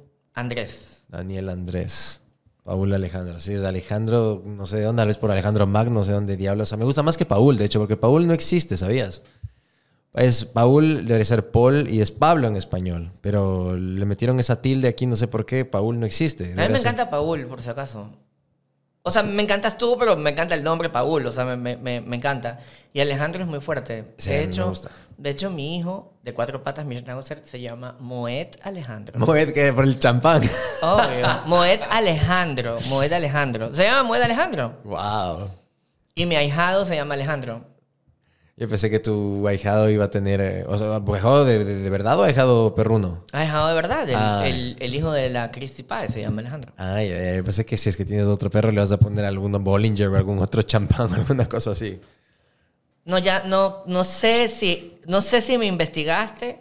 Pero solo eres, re- sí, yo sé que Moet es tu cliente. No sé, no- Eres, eres no. embajador de Moet. No, no, a ver, yo tengo que aclarar eso porque me puedo meter en, en en temas legales que no, y tú eres abogado. Correcto. Ya, este, número uno, yo tuve la oportunidad de servir a Lemesón en Ecuador a través de... Sí podemos decir marcas. Puedes decir lo que quieras, porque ahorita no tenemos pauta en el podcast. Es un podcast honesto, un podcast de corazón. Así que sí, todas las marcas. pues nada de así, sponsor content. así, ah, ya, a ver, no. eh, eh, bueno, que también hasta eso tienes que escoger. No es por cuánto paguen, sino que si es un sponsor content con el que se identifica la línea de comunicación de tu Correcto. canal, por favor.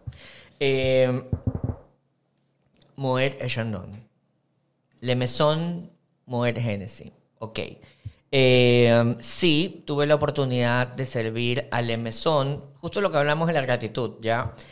Eh, y lo digo en voz alta, para mí la gratitud y una de mis mejores escuelas profesionales, y a huevo frito es mi escuela de, de- de todo esto que estamos haciendo Ajá. ahora, pero una de mis escuelas profesionales, porque de verdad, mi escuela profesional más importante, el grupo El Jury. Es donde yo aprendí la excelencia Mm. la excelencia y algo que yo agradezco increíblemente por haber tener el honor de haber sido asesor externo de comunicación de branding para muchas marcas que ellos representan en Ecuador se dio la oportunidad de que yo los acompañe en el equipo de Louis Vuitton Moet Hennessy, que en realidad lo que se representa, representa acá el jury, es parte del portafolio de Moet Hennessy. Y sí, tuve la oportunidad de colaborar eh, con Moet, no eres embajador, embajadores de Moet, realmente it's a global thing, ya, y son ya los embajadores de Moet son eh, Federer, Prince Pelayo, son otro tipo de negociación. Pero en Ecuador eh, y según Regional eh, Argentina, con quien hasta el día de hoy, que también ese es un tremendo mentor, que en su momento estaba manejando gran parte de Santiago Frusto, un argentino, lo más gentleman de mi vida y hasta el día de hoy, uno de los mejores personajes más gratos, más lindos, más cálidos que he podido conocer, que era alguien que manejaba la marca para la región. Ellos te dan la oportunidad de, obviamente, comercializar. Y sí, hubo un tema de Key Opinion Leadership, que es completamente distinto, donde obviamente a través de mis redes yo igual comunicaba el placer de Moët Chandon, pero no necesariamente yo era embajador de la marca, que no, no sé cuánto. Lo que sí, obviamente, la marca a nivel regional se autorizó que se trabaje conmigo y con mi equipo. Es algo que no hice yo solo, sino con mi equipo.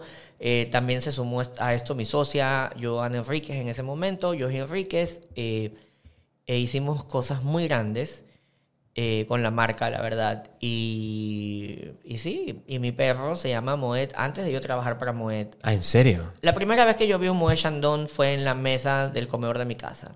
Y ¿Qué la edad tenías? ya ni siquiera recuerdo. Lo que sí recuerdo es que el champán y el vino espumoso para mí siempre ha sido una fascinación. Mm. Porque mis, mis recuerdos más palpables y de hecho de mis fotos de bebé en el vientre es mi mamá con una copa de champán y su barriga de embarazo yo adentro. O sea, básicamente yo, o sea, ya recibía sparkling wine desde el vientre y por eso sigue siendo mi vitamina C. Por eso digo, Daniel, ¿por qué te ves tan bien y a los 41 años con esa vida que tienes no envejeces? Por la vitamina C. El champán, el chardonnay, el cava, que es mi vitamina C. Yo sí creo que es un anti- antioxidante que tiene muchísima magia, el vino espumoso, en todas sus formas. Eh, no solo el champán, sino... El prosecco también. El prosecco, el franchacorta. Mm. El franchacorta, bueno, tantas formas que tiene. En Argentina también que hablabas de, de- de tu mentor argentino, Argentina de Mendoza, bueno, tienen unas regiones para un Dios vino que es de la puta madre. Pues tú cómo crees que existe Chandon? Chandon existe porque eh, a finales de los 50 ya no abastecía la producción de Francia para abastecer al mundo. Entonces, el, um, el director de Moët Chandon de esa época sale a buscar por el mundo una tierra apta para llevar las semillas eh, del Chardonnay, o sea, las, las semillas de las tierras, de las parcelas de Moët Chandon. Y se encuentra con las faldas de los Andes, en Mendoza. La única tierra apta para hacer un espumoso que se vende obviamente como sparkling wine. Eh, a pesar de que ahorita tiene un montón de recetas fabulosas y el rosé se hace método tradicional, todo bien, pero la única tierra apta, Mendoza. Y a partir de eso nace Chandon. ¿Y sabes quién es Chandon? Por ¿Quién? tu tocayo, Paul Chandon, Oh. que era el yerno, ¿ya? De, um, de Jean-Remy Moet, ¿ya? Si no me equivoco. Y el yerno entra al negocio. Porque realmente era mucha fiesta y tal, pero entra su yerno, Paul Chandon, en, en esa época también a administrar un poco el negocio. Entonces, esta nueva arista de la estrella de siete puntas, que es, simboliza Chandon por las seis regiones y la estrella que mira hacia arriba, ahora en su nueva imagen, este, ya no trabajo ahí, les juro. ya, este, eh, por Paul Chandon, en honor a Paul Chandon, esta división de sparkling wine, which is not champagne, Ajá. because it's not produced in France. en la Francia, ¿ya? en la región de Eh, Champagne. Es, empieza Chandon por Paul Chandon. Y de ahí viene Chandon California, Chandon India, eh, Chandon Brasil, eh, Chandon Australia y en el 2013 Chandon China. Wow, Ya. China también. Sí, China también. Entonces, cada uno con sus productos y tal. Bueno, esto no, ay, qué, qué aburrido ya. No, sí, Este, más bien esto, eso me gusta del podcast. Por ejemplo, todos estos datos y este, esta trivia y estos fun facts, yo no sabía. Esto más No, bien hace súper interesante. They loco. are, they are, porque realmente si alguien, o sea, yo te puedo decir que si una marca a mí me inspira todo lo que yo hago en comunicación y PR, son ellos. O sea, ellos inventaron todo. O sea, lo que ahorita todo el mundo conoce como, ay, este, Key Opinion Leadership, Influencer Marketing, eh, ni sé cuánto, Product Placement. Estos manes de 1740 y pico, pues. Oye, por si acaso, Moet era. ¿Tú sí sabes por qué se llama el, el clásico que toma todo el mundo? eh, ¿Sabes por qué se llama eh, Brut Imperial? Porque tomaba el rey Luis. No, pero, pero te, te alguna... Por ahí vas. Sí, es algo de la, de la monarquía francesa en su entonces. Era la bebida que tomaban para, no El- sé, algo así. ¿Era el favorito de quién? De Luis XIV, ¿no? ¿De quién? Napoleón. ¡No! The best friend. En No realidad, el primero, casi que PR íntimo de la casa, era Napoleón. Eh, Napoleón, cuando vas en Ep- Ep- Epernay, que es un pueblo en Champagne, y vas a, al, al Le Maison, en la, fa- en la sala de la familia de Moet está el cuadro de Napoleón dándose la mano y con los más los íntimos en tremenda farra. Eh, y cuando bajas al, a la cava subterránea, está ahí un- una barrica de 4.000 litros de vino de Oporto, que fue un día, de un, día, un día vino Napoleón y le digo, oye, toma, te regalo. Y tienen ahí el regalo. Justo te iba a hablar de Porto, que creo que es el es mi vino favorito con el sherry y el jerez. Me encantan. ¿Qué opinas del Porto y del jerez? ¿Te gustan? Mi papá dice que soy un ignorante porque no tomó tanto eh, Oporto. Me gusta, me encanta. El Jerez, todo bien, eh, pero sí fue uno de mis temas más difíciles en el segundo nivel del wine set. Mm. Eh, porque yo, a ver, es que todo el mundo, es lo mismo en la vida. Los, pres- los paradigmas, es como que no solo vino tinto, solo vino blanco. Ajá. Tú sabes cómo me costó a mí desprenderme De de, que yo solo soy un niño espumoso. ya, eh, te juro. Daniel el espumoso, o sea. Sparkling. Todo, toda mi vida es sparkling, ¿no te has dado cuenta? Yo soy sparkling for everything. Sparkling wine. Y hay un adjetivo en inglés, sparkling bubbly. water. I am super bubbly. Por eso eres bubbly. Es como, My "Uh", sparkling la personality. Total, es que es, es Todo que bubbly. es, total, es total. este, pero bueno, nada. eh, mi fascinación, mi fascinación por la comunicación creo que nace un poco por eso, por la comunicación de, del vino. ¿Te has dado cuenta que la comunicación siempre es más fabulosa? De hecho, eh, Moët Chandon está considerado top 5 luxury icon of the world. Es por, por eso, de la comunicación de... Y aquí tenemos por aquí un caballero que sabe de, de qué estoy hablando. Eh, una de las comunicaciones, de las aristas de comunicación más fabulosas del mundo, más completas, es la de los licores.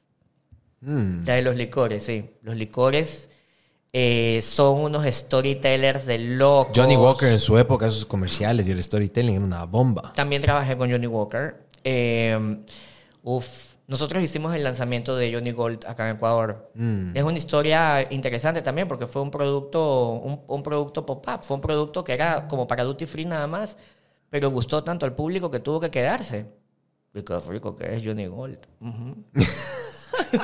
¿Qué otra marca? ¿Qué otra marca? Me quedé picado. A ver, dijiste que los licores, el storytelling, pero y el top 5 luxury items of the world. ¿Cuáles están en ese top 5 también? O sea, realmente ahorita no sé porque eso es, va cambiando. Claro, es un ranking anual, pero de ese entonces cuando estaba Moet, pero ¿qué otras marcas o, o- o de licores crees que tienen un storytelling fascinante que te llama la atención?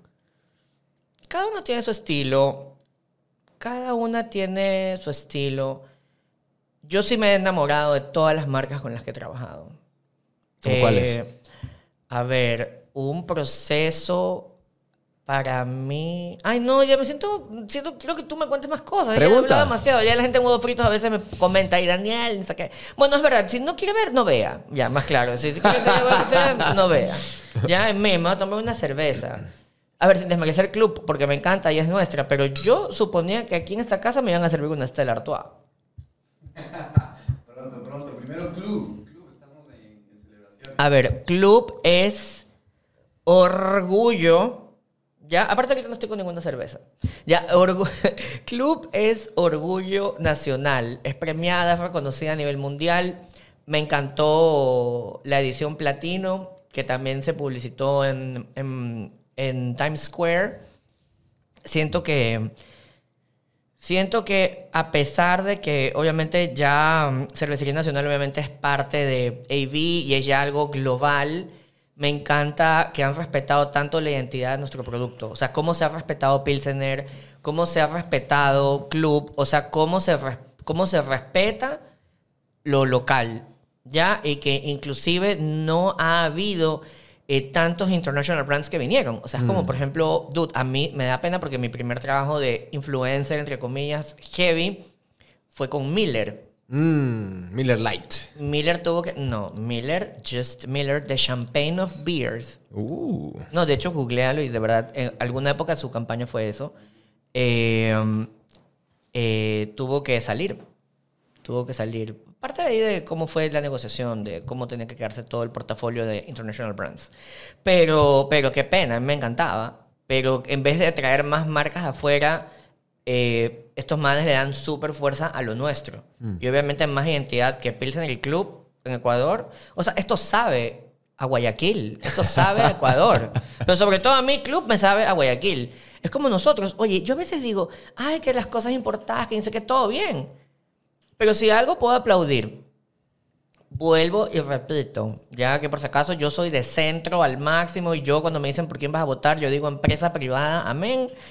Yo sí puedo decir que dentro de todas las locuras y de lo criticable que tuvo, todos los gobiernos tienen cosas criticables, perdón, ya, este desde que me acuerdo. Eh, pero una de las eh, cosas que nos incomodó al principio a muchos, yo creo que fue la gestión del correísmo, de, de las salvaguardas y todo eso que nos obligó a producir nacional un montón de cosas. Y es cuando el ecuatoriano tuvo que ver su versión de su propio, de su propio todo. Y creo que nos impulsó a que nosotros, ojo, sin partidismos políticos, por favor, pero sí es una etapa importante donde se reinventa la industria nacional. ¿ya? Y siento que la gente tiene que darse cuenta de eso. Nosotros tenemos productos ganadores. Club es ganador internacional. Eh, una de las personas, y que también es un plano astral superior y que la recuerdo también varios días de la semana, eh, cada semana, es Claudia Núñez. Claudia Núñez, que es una de las per- personajes más importantes eh, en Wittig en la última década. De hecho, ella fue la que inicia este proceso de premiumization y donde Wittig llega a llegar al Hall of Fame de las aguas a nivel mundial. Y donde Wittig llega a ser la segunda del mundo en sabor. No. Es, absolutamente. Ya, entonces, Ecuador tiene un montón de tesoros eh, de, de, de, de todo. Sí. Y- el chocolate, me fucking fascina esa marca, es lo máximo. Todo, todo, máximo. todo. Y tenemos tanto talento. Mm. Entonces yo lo que al principio de la conversación, ¿por qué la gente tira hate en redes y huevadas cuando Ecuador es fucking fabulous? Sí. Para mí es el mejor país del mundo. Lastimosamente no estamos ni en nuestro mejor momento político, siempre no hemos estado en nuestro mejor momento financiero, eh, somos desorganizados, no somos los mejores admi- administradores, pero tenemos cuatro regiones. En Ecuador, donde sea que pongas una semilla, crece algo. Eh, somos luchadores, somos resilientes, sobrevivimos a todo. Yo lo que quiero llamar es que la gente pierda ya el miedo mediático. Todo el mundo dice, ay, que ahorita qué está pasando, que ni sé cuánto, que disolvieron el establo, perdón, la asamblea. Entonces, eh, eh, que ni sé qué. Y le digo, dude, se está, eh, lo que pasa es que Ecuador repite su historia. Esto no es muy lejano de lo que pasó en algún momento justo, que estuvo, hace poco estuvo acá, que Abdalá, Lucio Gutiérrez, que Fabián Alarcón, que el presidente interino. Dude, una vez tuvimos como cuatro presidentes en menos de cuatro años, creo. Ya, se está repitiendo la historia. Lo que pasa es que ahora el, el- este, este negocio colectivo del miedo, de los miedos, porque a veces son, sin criticar porque es parte de mi trabajo, pero algunos miedos de comunicación, porque algunos medios, y eh, sobre todo también medios digitales, que informan de una, de una forma amarillista y paralizan a la sociedad y a la población, son el verdadero problema. Pero aquí, esto de aquí siempre ha sido un rancho, siempre. Lo que pasa es que tienes que aprender a, a- a montar, mijito. Oye, oye, pero justo lo, lo que estabas diciendo. Salud, salud, Salud por eso. Qué rico, Cheers, mate. carajo, qué rico. Si lo ves aquí a David Macías, nuestro querido productor y amigo. David, espero que no te hayas aburrido con tanta intensidad. El man, ¿sabes lo que dice? Siempre se me queda y se me queda siempre, ya creo que es la tercera vez que lo repito en el podcast, con todo lo que dijiste. Y no sé si has escuchado esta expresión. Me dijo esto. El Ecuador es un corcho. Siempre flota. Y va con lo que tú te encanta el champán y Amén. todo. oye, es un pop. corcho. Que por supuesto. Oye, ¿tú sabes cuántas propuestas? Siempre termina a flote. ¿Cuántas- Terremotos, malos gobiernos, todo. ¿Cuántas flotando. propuestas eh, he recibido yo, gracias a Dios, de irme a trabajar de PR a, a Miami? Una vez casi me voy a vivir a Lima.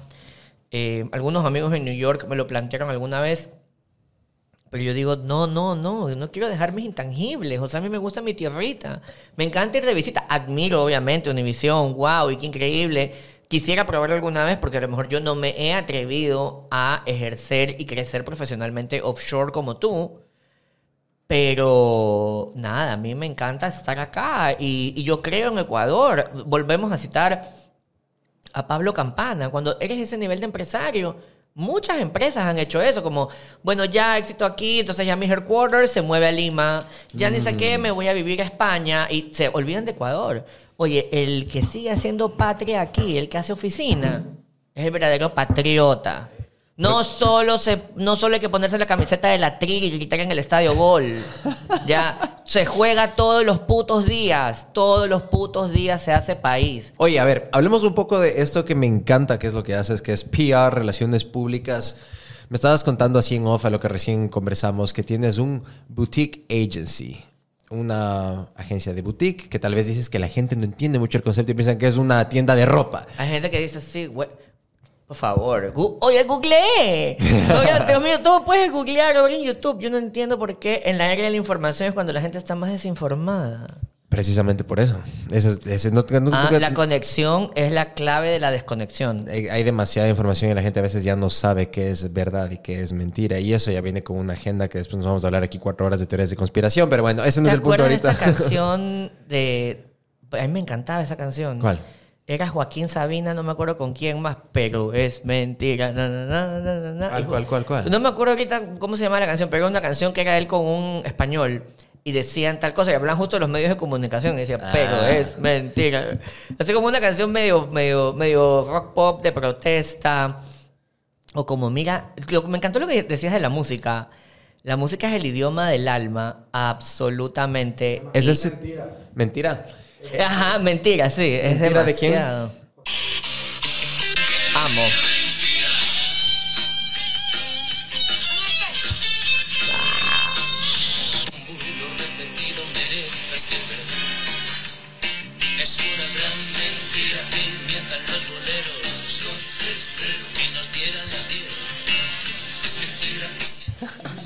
Buenísima. Eh, yo diseñé una, una. ¿Cuál es el ejercicio que yo le hago a los clientes?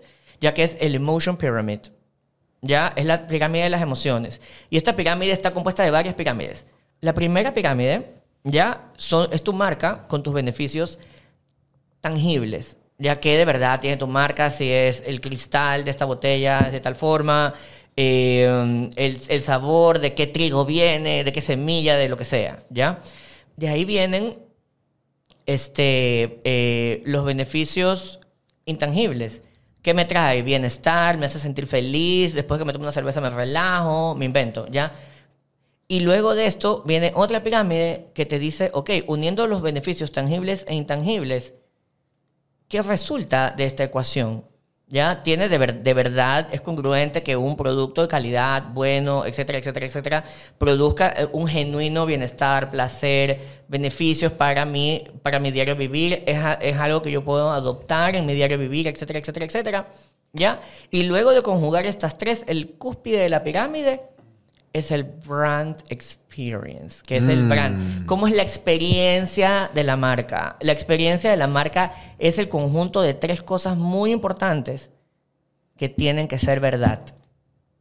¿Ya? Yo no puedo decir que algo que no tiene un estándar de calidad me va a traer un beneficio a largo plazo. Yo no puedo decir que una marca que tiene ciertos valores o preceptos, empezando desde sus dueños y creadores, me va a llevar a un lugar eh, de proyección, de bienestar, de felicidad, o que yo lo pueda adoptar y no cambiarme nunca. Por ejemplo, ahorita veo tu gorra. ¿Qué es Mercedes? Mercedes es también trascendencia, la inspiración, que la hija del man se llamaba Mercedes, me invento, y, y- y que siempre pensaron en ser en el estándar de lujo. Hoy obviamente hay lujos mucho más arriba de Mercedes, pero Mercedes más que un, est- un estilo, eh, de, Mercedes es un estilo de vida, no es un auto. Hmm. Mercedes es un estilo de vida y cada uno de sus productos es una conexión emocional. Extraño hasta el día de hoy el 190E, el Uh, Baby el Benz. de los 90, El la puta madre, me encantaba ese carro. auto. Uh. Sí, el Baby Benz, lo, mejor, lo mejor del mundo. Eh, ¿Quieres ir a otras ligas? El Mercedes Maybach. Claro. Puedes escoger interior, interior O con madera de Lexus para Toyota o so on. O sea, las marcas de lujo de las, Ya, de las que entonces, son chiquitas. entonces tienes que captar eso. Ponte, alguien también a nivel nacional que siento que lo entendió muy bien, es mi cliente ¿Quién? y lo admiro mucho, es José Luis Iturralde. Uy, Bugatti. El chocho. Claro, tú no compras, tú no compras un terno una corbata. Tú eres parte de un estilo de vida. Es como un club. Es como un club. Por- y- e- es y va a ser siempre. Correcto. Es un estilo de vida. Y mira, te hablo de clientes a los que he tenido yo la oportunidad de servir. Ya, y, y tú te quedas enamorado. O sea, Mm. dude, o sea, es, para mí el Chocho es un capo. Recién trabajamos hace poco para José Luis el, la nueva colección de Armani. Obviamente, él, su ADN es Italia. Mm. Eh, entonces, ellos son los representantes de Armani en Ecuador. Tuvimos un evento fabuloso. Donde quiero mandar un beso especial a nuestra invitada más especial que fue Verónica del Castillo, la hermana de Kate, estuvo ahí. Eh, y un, bueno, un montón de gente que conecta con eso. O sea, oye, todos queremos hacer país. Todos queremos hacer país. Chocho es un guerrero, Corporación Olimpo, Dolce Vita, ¿quién no quería salir featured ahí? O sea, él es un visionario. Sí. Bugatti no es un Bugatti no es una prenda, Bugatti es un estilo de vida. Eh, Mercedes no es un no son cuatro ruedas, es un estilo de vida. Moet Chandon no es champán, es un estilo de vida. Oye, Dani, y un poco preguntándote, metiendo cuchara por acá. Em, Ah, o sea, ya eh, somos Ya, ya. ya, sí, ahí se hizo ya. metamorfosis ya. esta huevada. Oye, eh, bueno, nos hemos conocido en, en un tema social, en un tema, te he visto en tus emprendimientos de Tema luxury. social, di la verdad, farreando. Tema Farreando, social, hecho el elegante. Un beso para Eli Carminiani, por si acaso, mi pana. Oye, qué Ah, bestia, qué cierto. chiste. Oye, una de mis clientas también más queridas, una guerrera de la comunicación. Para mí, una de las mujeres eh, más completas, es una de las comunicadoras más completas que tiene Ecuador, es eh, totalmente nuestra querida amiga y hermana. Te juro que me, me, impa- me impacta ella. Está aquí un montón de gente, solo es inspiración. Imagínate si todas las conversaciones de los ecuatorianos fueran basadas en inspiración y cómo admiras a las personas, en vez de decir, ay, la vecina hizo esto y ni sé cuánto, y ponle, uy, no me gustó en Twitter tal huevada. ¿Cómo todo, cómo todo, cómo todo, este, todo, cómo todo, cómo todo cambiaría, no? Todos remaríamos por el Oye, mismo lado. Dani, y justo por eso te, te mencionaba, porque es, es, es interesante cómo nos conocimos en el tema social, en la farra, como dice el Paul. Ay, no sabes lo que fue, no- pues ni te imaginas. Lo que te iba a preguntar es... Y ya eh, mismo llega Mario. Claro, y- Es- Guayaquil. Ay, Dios mío. Yo conozco dos lados de Guayaquil en el poco tiempo que estoy acá. Conozco el Guayaquil que no le tiene miedo a nada y el Guayaquil hermético, el Guayaquil donde vienes de familia y no puedes ser quien tú eres. Y un poco va la pregunta por ahí. Eh, yo creo que es una persona súper extrovertida, una persona que abre mucho quién es. ¿Cómo fue para ti ser hoy y tener la libertad de quién eres tú en todo nivel, sentimental, emocional, personal. Y creo que una de las cosas que yo más admiré de ti fue la forma tan extrovertida y tan real de acercarte a un totalmente extraño y ser, hacerlo parte del grupo. Entonces, Ay, te amamos. Desde el Va. primer día la pasamos divino. Antes que respondas todo eso, porque me encantó esa pregunta, Ajá, puta. Eso es súper importante. Creo que, Sí. creo que es algo interesante que nos gustaría, y estoy seguro que la gente que escucha a Paul y que te sigue a ti quisiera conocer esos primeros pasos de Daniel, sea siendo quien es. Antes que respondas de eso, solo para que te haga contexto a la gente, porque no, no hay cámara lastimosamente ahorita para David ni para William. El que acaba de hablar, que es William, él fue el intermediario entre Daniel y yo. Gracias a William estamos aquí sentados porque lo conoció a Daniel acá en Guayaquil. Son- Así que solo ese contexto. Son guapísimos, por si acaso los dos. Con todo respeto, son mis hermanos del alma. Ya, eh, eh, pero mira cómo todo en la vida suma. Todo en la vida suma. Yo, por si acaso, lo conocí a William sin saber que tiene una carrera profesional increíble. De ahí él me presentó eh, a Mario, que también es un tipazo, pero solo somos panas, ¿no? Ahí no había egos profesionales ni... Es más, por si acaso, ya dejen de mandarme cosas en LinkedIn que nunca actualizó eso. Ya, siempre te, te lo juro. Ya, no, no, te ju- y, me- y me retan, por si acaso. Mi comadre me dice, ¿cómo puede ser que no tengas? Man, no, no, no, no.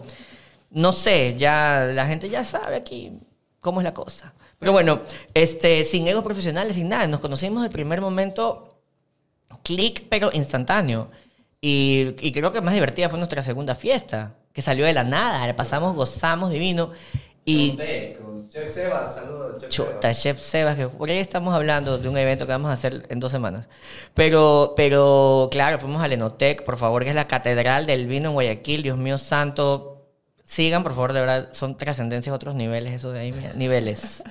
Ya, eh, Mira, los ami- es la gratitud. Los amigos están para multiplicar. Si no fuera por esa noche eh, que me conocí, nos tomamos unos tragos con William, yo no estaría aquí sentado, no hubiera escuchado tu historia, que me ha inspirado un montón, no estuviera aquí reconectando con él, con una conversación llena, no solo, no solo palabras sanas, sino palabras que multiplican, de donde aquí después tras cámaras van a salir un montón de negocios, un montón de networking, porque recuerden que networking is the new currency, ya Your network is your net worth.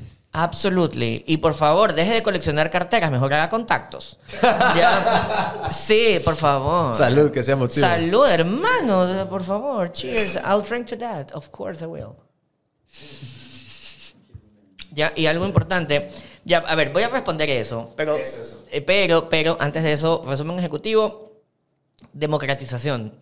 Creo que estamos en un, en un momento en el mundo, en un mundo superviviente, más que nunca, un mundo que emocionalmente se está olvidando de que el bienestar, es- el, el bienestar, el bienestar es productividad. El verdadero bienestar es que hace que las cosas fluyan, ¿ya? Y a veces nos estamos olvidando un montón de cosas.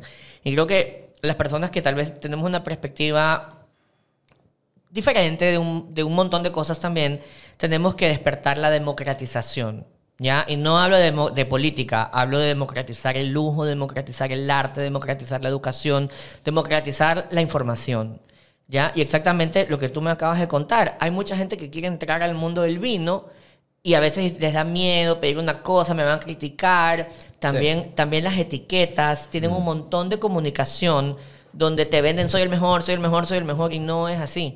Es más, muchas veces las casas más comerciales ya, eh, they are okay, porque tienen recetas que están hechas para que te gusten, pero tú lo que estás pagando ahí es todo, me están pagando a mí y a un montón de equipo de comunicación que está cobrando un montón para llevarte esos mensajes a ti. Cuando ahorita en realidad lo más es poder consumir producto propio de tu país, eh, parcelas independientes, productores pequeños. Realmente eso es donde los expertos del vino o las personas que más o menos, porque yo que soy un experto, yo soy un aficionado en realidad, que más o menos tenemos conocimiento, queremos probar nuevas experiencias. En resumen ejecutivo, el mejor vino es el que te gusta a ti. Nadie tiene que criticarte. Si te gusta el vino dulce, no es mi estilo, porque si te gusta, todo bien. Pienso que el primer paso en el mundo del vino es descubrir qué te gusta, descubrir cuál es... Espérate, espérate, estás, estás muteado ahí, sí. Te decía, ¿y si te gusta el vino con cola? ¿Te gusta el, te- El te gusta calimocho. tinto? Sí, o el tinto de verano, lo que tú quieras, o el, el clericot. Mm. ¿Te gusta el clericot? Que básicamente es eh, vino blanco con, con soda y, y- y tal. ¿Te gusta la sangría? Ok, pero descubre lo que te gusta a ti, no, no lo que te impone un departamento de comunicación. ¿ya? Yo, por si acaso, toda mi, de- de- toda mi eh, comunicación es democrática. O sea, yo no es que impongo. Digo que para mí es el mejor. Pero Mm. no te estoy diciendo, ah, si no tomas esto, eres, no puedes pertenecer. ¿Sabes eso quién es se una encargó gran de eso? mentira. ¿Sabes quién se encargó de eso precisamente con el tema del vino? Dele lo conoces por el tema comunicacional, espero que sí. Gary Vaynerchuk, Gary V. ¿Sabes quién es? No le he seguido mucho la pista. Pero es el, es el OG de todo lo que es redes sociales, eh, básicamente la, que la gente es auténtica. Bueno, es un creador de contenido top que él empezó con un canal de YouTube que se llamaba Wine Library. eh, hace, puta, no sé, más de 10 años. Y él precisamente lo hizo por eso, porque él es eh, hijo de inmigrantes de, de la ex Unión Soviética. Ah, como de Brooke Blend, que es una man regia, guapísima, que te dice, dude, o sea, toma lo que tú quieras. Yeah. No, no non-sponsored content. Sí. Es lo que a ella le gusta y fin. Y puede ser de 4 euros como de 500. Correcto. Da Entonces, lo mismo. él hacía este show porque el papá de él tenía una licorería en, en- en New Jersey. Entonces, él, Wow. él, hijo de inmigrantes, el típico que Wow, empezó así de cero. Sí. Y se hace este show en YouTube cuando YouTube era todavía para ver pranks y, y bromas. Y empezaba a hablar de vino, porque si estoy cabreado que el vino sea una excusa que tiene la gente que conoce para hacerse los exclusivos y para justamente que dice eso, para cholearte. Exacto, un snob culture. Un, un Sí. wine snob pre- pretencioso que no sabe la Y diferencia. ahí él empezó a democratizar la información en cuanto al vino. Y bueno, ahora es un titán de los negocios. Tiene una compañía que se llama Vayner Media. Es, es los clientes Ya, de quiero que, quiero que me conectes con eso, porque realmente no le seguí mucho la pista, lo he escuchado, pero no es que... A nivel mucho. marketing, Gary Vaynerchuk es básicamente uno Ya de los quiero, necesito ser, o sea, Es esto es lo que me suma. Más allá de que nos van a ver y, ay, por ahí vamos a tener un par de likes y de views, esto me suma. Me dejas a mí algo de que yo voy a, otro referente más al que yo voy a investigar, voy a aprender de eso para aplicarlo no solo en mi negocio, sino en mi vida diaria. Eso aprenda. Por eso te decía, esto no es una entrevista, esto es, ya ves, una conversación y salen cosas así de la nada y seguimos sumando. Pero, Oye, pero este man me investigó, porque hay, un dato, hay un dato que hay que citarlo, parte de nuestra cultura. Como dirían los hackers, Santiago Castro, un dato perturbador. Guasipichai. Hay un dato perturbador. No, hay un dato perturbador. Ya, o sea, dime qué es coincidencia o realmente es esta conexión energética mágica que estoy sintiendo contigo. ¿Cómo sabías que, a pesar de que obviamente mi ADN comunicacional no necesariamente es lo único que tomo, ¿cómo sabías que mi, mi number two, pero que en realidad muchas veces mi number one es Boulanger? ¿Cómo sabías? A ver, no, no lo sabía. Simplemente. No, de verdad me da un poco de miedo. porque, no, mentira, nunca hay que decir la palabra miedo tampoco, es mentira, pero me sorprende mucho porque de todas las Marcas de champán que hay. o sea, del top 30, que se habla mucho, después se habla de un top 20 también. Eh, obviamente siempre está Boulanger, Sí. pero, o no sé cómo me has interpretado, pero realmente mi estilo aspiracional es Boulanger. A ver, yo- Special Cuvée. Soy actor, ¿verdad? O sea, aparte de ser abogado. Eh, Y el, y el abogado también. El, el abogado que hace tiene que leer, tiene que ser analítico, tiene que recabar información para crear un caso. El actor que hace es lo mismo, eres un arqueólogo, tienes que empezar a rebuscar cosas para crear un ¿Cómo personaje. sabías lo de Boulanger? No sé, te leí y dije, tal vez te gusta ese, porque viví en nueve años en Los Ángeles y sé las marcas que la gente Llego toma a, de mi, champán. llego a mi casa y te mando foto de mi top shelf Ay, pensé que me vas a mandar una botella. No, no, todo, todo en mi casa, ah, bueno, en mi casa siempre hay Moet, en mi casa siempre hay Moet, ya, pero en mi top shelf justo están que todo el mundo dice, pero ¿por qué? Qué discordante. O sea, porque están ahí lo típico, las, este, el, el, la Moet, el Don Periñón, y al lado hay una caja de Boulanger.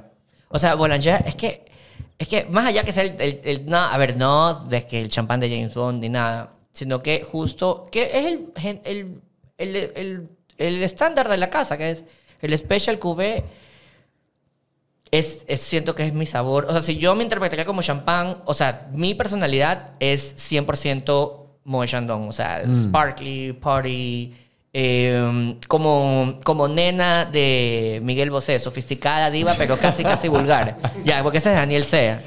Ya. Nena de Miguel Bosé y Moët Chandon, así, sofisticada, pero casi, casi vulgar ya. Entonces, totalmente, ya, pero mi sabor, mi paleta de sabor aspiracional, totalmente, esa, con Paulina Rubio, claro. Es buena canción. En SA bailando. Ah, me, de- me descontrolo, pues. Y eso, imagínate que yo era PR de varios restaurantes cuando se lanzó ese disco. Entonces, Papito. Este es era mute, papito. era mute en esa época, en San Borondón, yo era el jefe de relaciones públicas y sonaba nena. Ay, por favor. mínimo la barra, mínimo. Ya, mínimo la barra. Oye, veo que tienes una estrecha relación con el alcohol para bien, pero nunca te ha traído problemas del Claro que alcohol, sí, ¿no? por supuesto. Es que, a ver, el- es lo mismo. El alcohol es, es también otro, es como el ego. El alcohol es como el ego. Si no lo manejas, te jodes. Mm. Ya, y el alcohol es catarsis, pero hay momentos que no nos damos cuenta que para consumir alcohol hay que evaluar un montón de cosas, hay que evaluar ¿Con tu estado quién? de ¿En ánimo. dónde? Ay, ay, por supuesto. No, que en no creas lugar que, vas a chupar. no creas que me han, no me han viralizado por ahí mi cualquier huevada. ya, este, entonces sí hay que tener cuidado con eso. Pero bueno, eso respondiendo a lo del vino. Respondiendo a lo de Boulanger, me, me sorprende mucho porque, ya te digo, mi personalidad y todo, obviamente yo me identifico 100% como Ed, pero mi paleta de sabores aspiracional es Boulanger. O sea, Boulanger es bold, pero a la vez es de un dorado intenso, pero sin pretensiones, es elegante. No necesita ser tan comercial, es un poco más discreto. También a veces soy ese Daniel Sea. Daniel Sea, respondiendo a la pregunta de William. Eso, justo voy a la, a la- a la pregunta de William. A ver. Sí, porque dije, no quiero que nos respondas porque es una muy buena pregunta. todo inicia como tiene que ser, porque de- detrás de todo, detrás de todo personaje y detrás del humano que a veces creemos que hay un personaje, que es lo mismo que te pasó a ti en combate, o sea, es como, ok, quieren que cree un personaje en base ahí. Pero yo en realidad trato de que mi humano sea siempre mi personaje.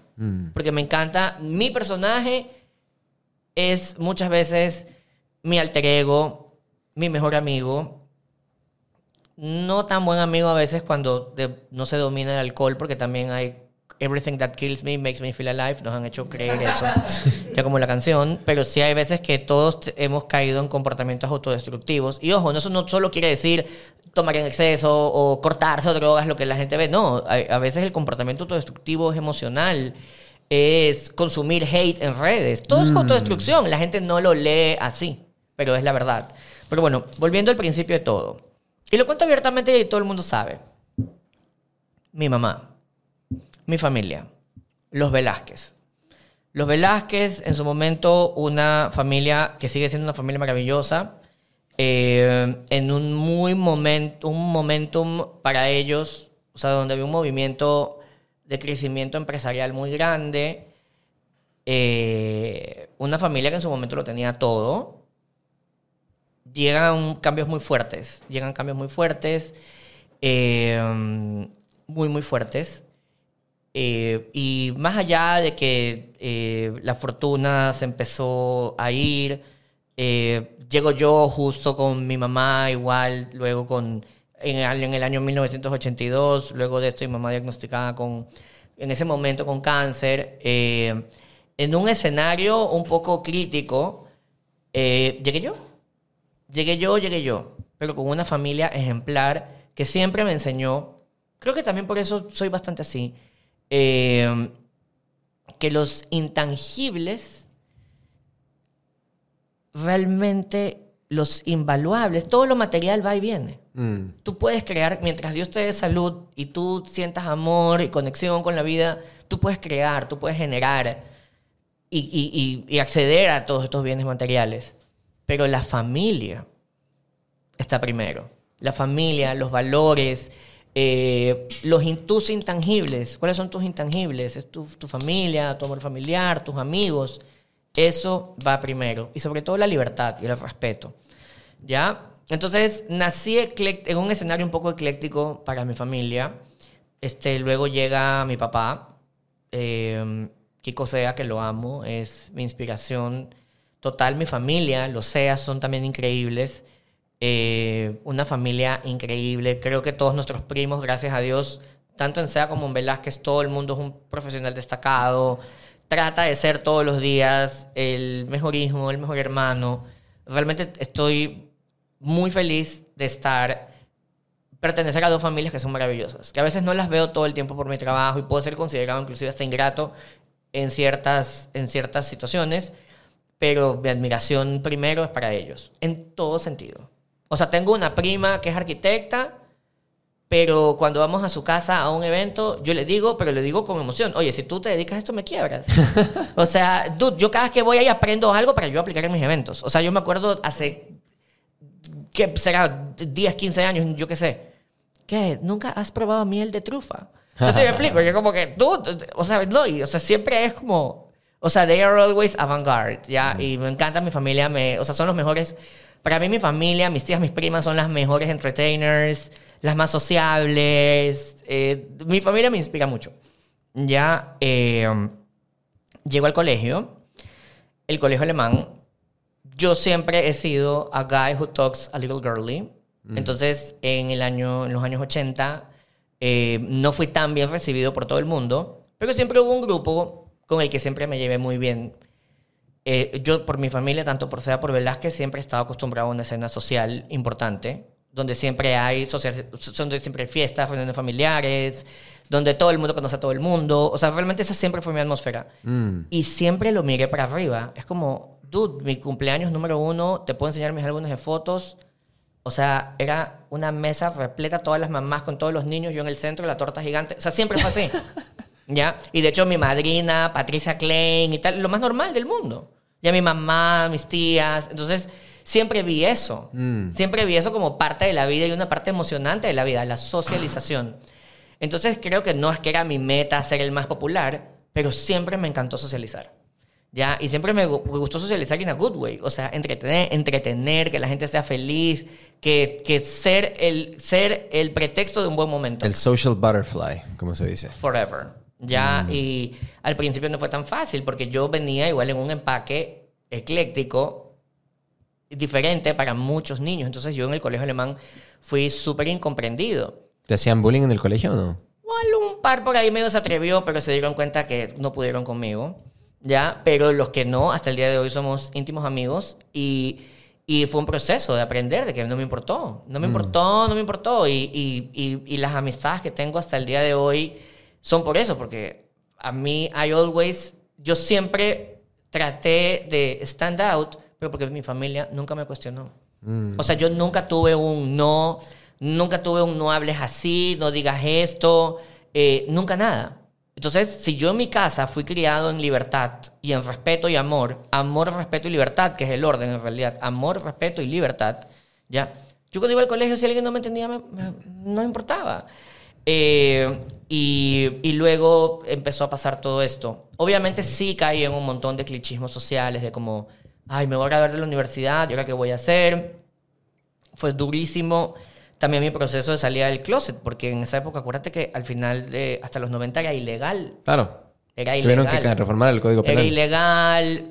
Y mi psicóloga, que hasta el día de hoy la quiero un montón, Pache Mártire, bueno, tuve varias psicólogas. Pero mi psicóloga me dijo, tienes que probar los dos. Porque yo ya de una ya quería sacar la bandera y justo el mismo año, el mismo año que Cher sacó el disco de Believe, entonces comprenderás que yo estaba pues strong enough, claro. Yo estaba I'm strong enough. ya. Entonces yo ya un poco más y ya, sí, ya contémosle a todo el mundo. Y mi- me dijo, no, me dijo, tienes que probar los dos. Tienes que probar los dos eh, porque no vas a ser, así como la gente critica tanto los hombres casados que de repente dejan a su familia por un, por un hombre, no vas a ser tú que... de ¿Eso pasa bastante? Estamos en Ecuador. Ya mucha gente por la presión social, ya no es por criticar a mi país, pero estamos por la presión social, todavía hay gente que, todavía existen casos de gente que pasa esto, que no está mal, yo jamás los voy a juzgar ni los voy a criticar, sino que al contrario, nuestra sociedad ejerce tanta presión que inclusive a veces para heredar, para un montón de cosas, sabes que no puedes salirte de las reglas del juego de una sociedad que, que lucha por dejar de ser patriarcalista y un montón de cosas. ¿Cómo fue el momento entonces cuando ya sales oficialmente del closet y vas y hablas con tu padre y tu madre? ¿O cómo, con, con quién fue y cómo fue? A ver, pues, mi mamá, ella nunca me hubiera dicho nada. Mi mamá igual partió un plano astral superior cuando yo tenía seis años, en realidad chiquito. Eh, pero bueno, todo el proceso es que al final me convence. Yo ya tenía un novio hombre, ¿ya? ¿Público o No, tapiñado? ta- no, el closet. Le, mando, le, mando, le mando un beso a, a Carlos José. La verdad, fue, fue mi primer novio.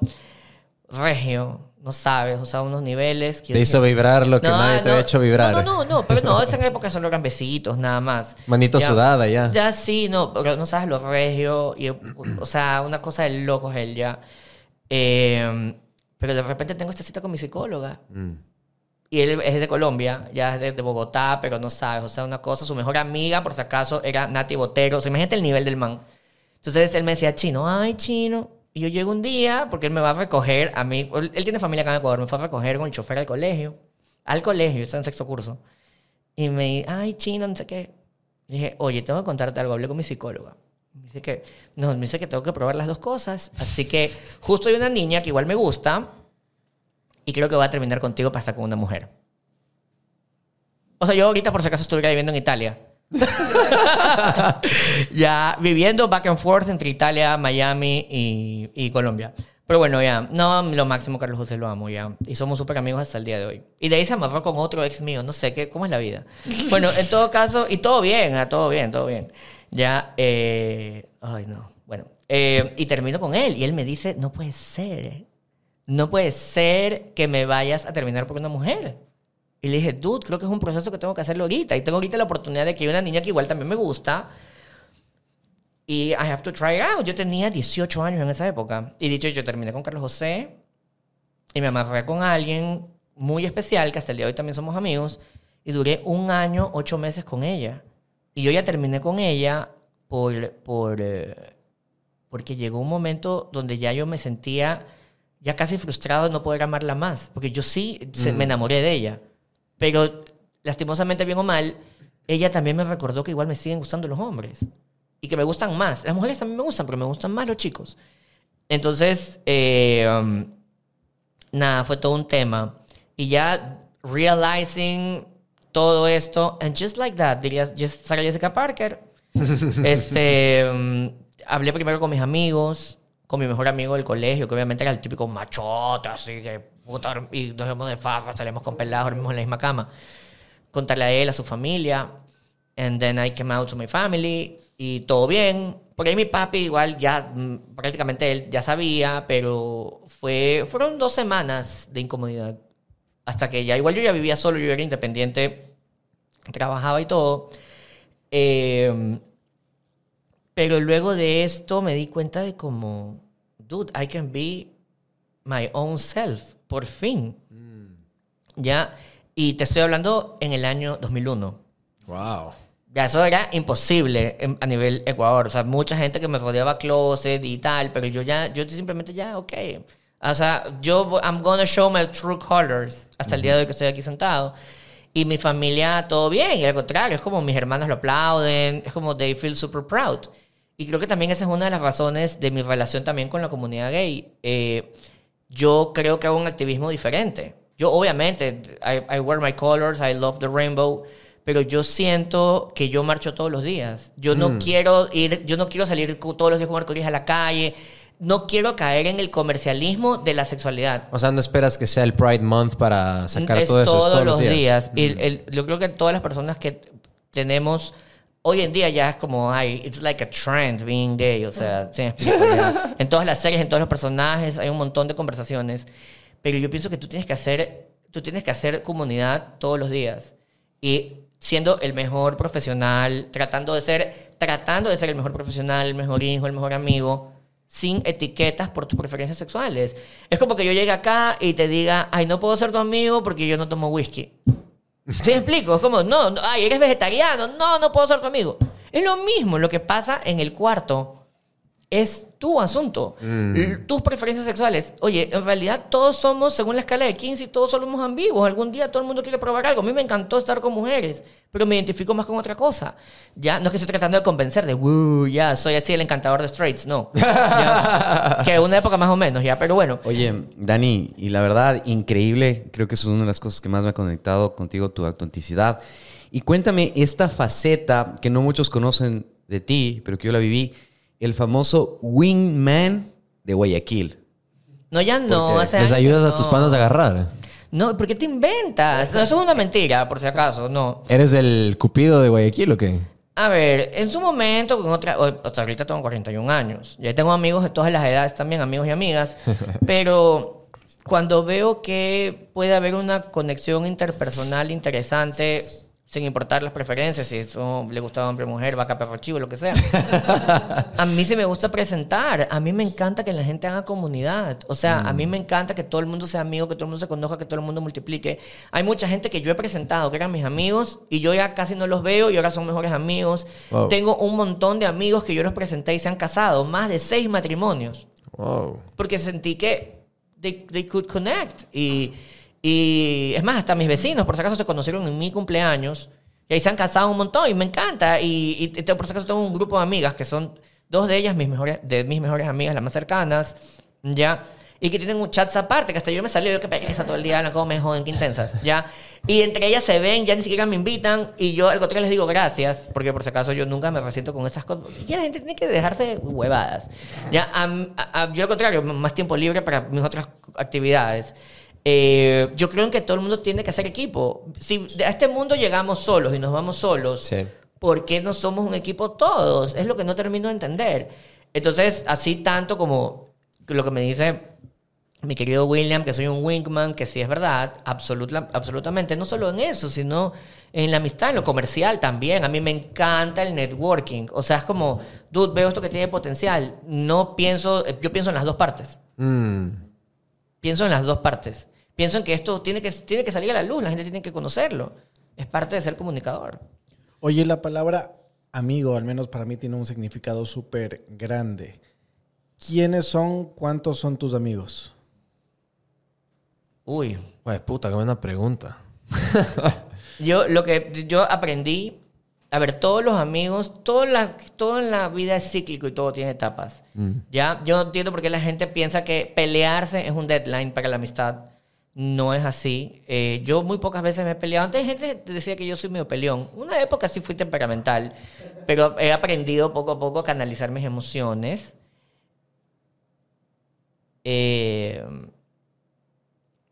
yo creo que lo que hablamos al principio de esta conversación, la, el verdadero amigo es el que multiplica contigo.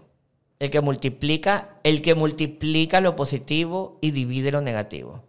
Ya, ese es el verdadero amigo. Todos tuvimos nuestro amigo del colegio que lo adoramos, nuestro amigo de la universidad, el roommate cuando te fuiste de viaje, tu compañero, no sé qué. Porque tenemos amigos para todo. No todos tiene que ser para todo. Todo es como licor también. ¿ya? Ah, es buena analogía. cada, o Sí, sea, sí, eh, eh, o sea, o- obviamente, pues estás en una piscina, no te vas a tomar, eh, me invento, un luthier, yo qué sé, me invento un merlot de la cosecha. No, a la- en la piscina te tomas así un rosé de anjú suavito, eh, en la playa una cerveza. Es lo mismo, la amistad es para disfrutar, ¿ya? Y tienes que ver con quienes disfrutas en diferentes ocasiones. Y yo siento que tú tienes que tener amigos en todas las áreas de tu vida. En lo profesional tienes que tener amigos. En, en la familia tienes que tener amigos porque no todos tus familiares son tus amigos. Como no todos tus amigos se convierten en familia. ¿Ya? Eh, pero si me dices quiénes, sin resentimiento, como te digo, bueno, mis compadres, eh, la Cristi. Esto es una- algo muy especial y lo quiero compartir.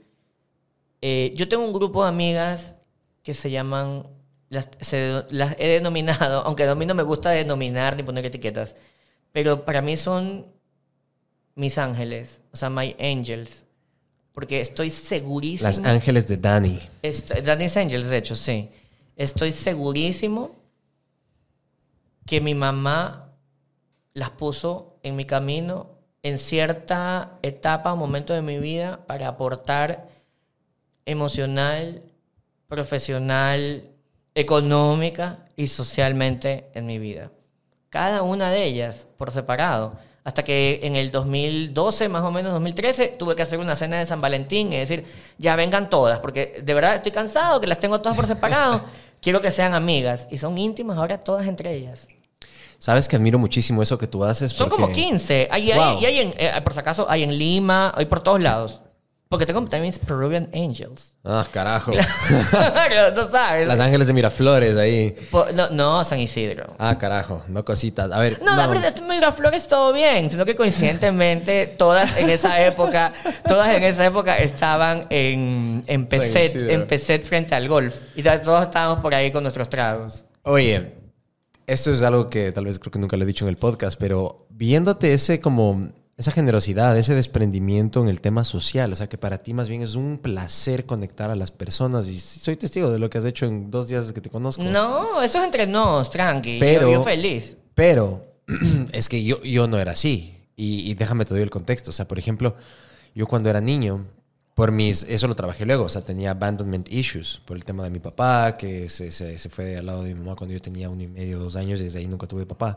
Entonces, obviamente, yo creo que, que sí con esa cosa de que a Yo mí tuve, me yo, tu- dejan. yo tuve lo mismo. abandonment issues. Porque mi papi este, estaba estudiando medicina en Berlín, Mm. graduándose de cirujano en Berlín. Entonces realmente ya mi papá ap- reaparece, eh, o sea, en- aparece en mi vida físicamente recién cuando yo tuve un año y medio, dos años. Mm. Claro, yo no pensaría que ahí, uno no se de da ahí- cuenta, ahí pero no sí se da mamá- cuenta. Y de ahí mi mamá, plan astral superior, y mi papá se vuelve a casar. Mm, claro, si hecho de rebeldía. lado, y lo peor que podía pasar es dejar este adolescente Ajá. en su cuarto con discos de Ava, Barry White y Timbiriche y Flans. Entonces tú sabes, también la música te invade, la interpretas, y es un montón de cosas. Sí. La música es el idioma del alma. La música es ese instrumento, ese único transporte que yo creo que te puede llevar inmediatamente, boom, a un momento, a un lugar, a una memoria específica. Es inmediato. Escuchas una canción como la que te puse ahorita y vos seguramente te acordaste de, de un momento, de un olor, de un sabor, de una ropa, de una vestimenta, de una memoria, de un amigo, de lo que sea. Pero volviendo al tema este que te estaba diciendo, a mí me costaba mucho hacer eso, porque yo cuando presentaba a algún amigo con un otro amigo y se terminaban haciendo mejores amigos o se hacían súper panas, yo solito sentía como que me hacían de lado, o yo tal vez me autosaboteaba y me hacía yo solito de lado para creerme esa historia y, victimizarme, y me dolía, porque después decía, puta, les presenté a estas dos personas, se hicieron amigos y a mí me dejan de lado, y me entraba esas envidias y esos rencores y me resentía a veces como que, ah, claro, les presenté y se hicieron mejores amigos y a mí me dejan de lado, y me dolía. Me pasó un poquito a mí también en el colegio, pero con los niños que me gustaban. Como que era mi mejor amigo y de repente presentaron y ya dejaba pasar tiempo conmigo, pero era más que nada porque lo extrañaba. Ya, y sí me maltripeaba. Pero, pero también lo pasé. Oye, es que, oye, so- socializar es como una materia también de la universidad. Inteligencia emocional es lo más Hay importante. que aprender. Oye, es duro. Sí. Y uno también se autosabotea. Sí. Un montón emocionalmente. Por más de que tienes toda la teoría y, y los aprendizajes, no sé cuánto, de repente vale ver. sí puedes putear, sí puedes putear. Sí, de repente, de repente pasa eso. Me ha pasado también. Conecto contigo. Conecto, por, conecto con este. Que es, es una firma de, lastimosamente, de la sociedad. Este looking for approval. Qué Mm. duro es salir de eso. Eh, Y aprobarse uno mismo y que le valga verga lo que el Oye, resto de uno. y, y ahí es cuando todo fluye. Sí. Cuando ya you're not looking for approval, puedes todo. Sí, yo no hubiera hecho esto si seguiría pensando en lo que piensa la gente de mí, por ejemplo. Hasta que obviamente llegas a ese punto en que te vale literalmente verga lo que piensa la gente de ti. E irónicamente, esa personalidad o ese valeverguismo es un es como un, un imán que atrae más cosas. Es rarísimo. Es increíble. Tú sabes lo que me pasó a mí en Ibiza en el 2019. Me, me identifico contigo porque para mí también el 2019 fue un año, o sea, Top. breakthrough. El, el- la pandemia también un aprendizaje muy lindo. Lastimosamente ya todo el mundo sabe la parte eh, trágica, de decirlo así, no la parte que no nos gusta de, de Mm. la pandemia, las vidas que se fueron y un montón de cosas, eh, pero también cargada de aprendizajes valiosísimos, increíble. Ese freno necesitaba yo esas vacaciones.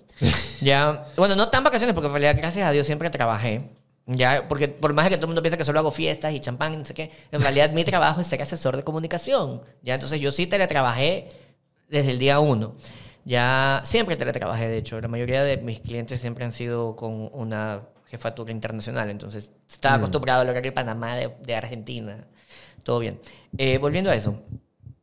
Imagínate tú que en el 2019, ya que fue el año que, ojo, por mis propios medios, aunque no me importa que la gente piense que me invitaron, ya, pero es bueno contarte, lo cuento como amigo, eh, con mis propios medios, pero obviamente por la gestión de el importador local, que obviamente es el Jury, y obviamente por Santiago, Santiago y Sofi, gracias, ¿ya? Gracias de verdad, por favor, gracias. Ya, ellos me consiguieron, eh, porque tienes que, no sabes, tienes que aplicar, en realidad es una cosa de locos, para poder visitar Le Maison, o sea, para poder ir a Model Genesis. Ya todo el mundo puede comprar eh, por 120 euros el tour y entrar como a Versalles, como un turista y ver, pero que te reciban ellos Claro. como part of the family. Una experiencia, Entonces, claro. ¿cuánta gente aplica? O sea, yo mandé esa aplicación después que le Santiago, ya, por favor, ya, eh, ayúdame. Y como todo ecuatoriano, conchudo, choclón, pues tenía que ir yo como acompañante, llegué, siete- llegamos siete personas, ¿no? No. Sí, fue increíble, ya. Y eh, um, aprovechemos ese viajecito como para igual tripear algunas cosas. Eh, estuvo súper bien. Eh, pero mira, de eso se trata. Yo nunca busqué aprobación. O sea, por si acaso tuvimos una cena y Santiago estaba acá y le dije, oye, ya, pues. Le digo, "Oye, oye, voy a estar por ahí en septiembre. Yo, ya, pues, o sea, ¿quién es el más lover aquí de esto? Por favor, ayúdame. Y el man me dice, ya, aplica ni sé cuánto. Y literal, o sea, metí en febrero la aplicación y tuve que esperar hasta mayo que me digan, ok, hasta que llegue un mail. Ay, de Louis Vuitton Genesis, Monseñor Daniel Sea. Pero no es que te dicen, no, nunca me voy a olvidar. eh, lo espera, para empezar su experiencia, lo esperamos el 6 de septiembre a las 4 de la tarde en la puerta de Bev Clicquot en Rhymes. Espera, te estaban dándole mantenimiento a la, a- a la pista del aeropuerto en Guayaquil. No había como conseguir... En ese momento hacer todo, porque no, no, no tenías... No es que tú escogías cuándo ir. Ellos te daban un horario específico para cada cosa. Bueno, más allá que ese viaje fue maravilloso, eh, con mis compadres, con la Cristi, dijimos, bueno, ya vamos también a tripear, o sea, es fucking European Summer.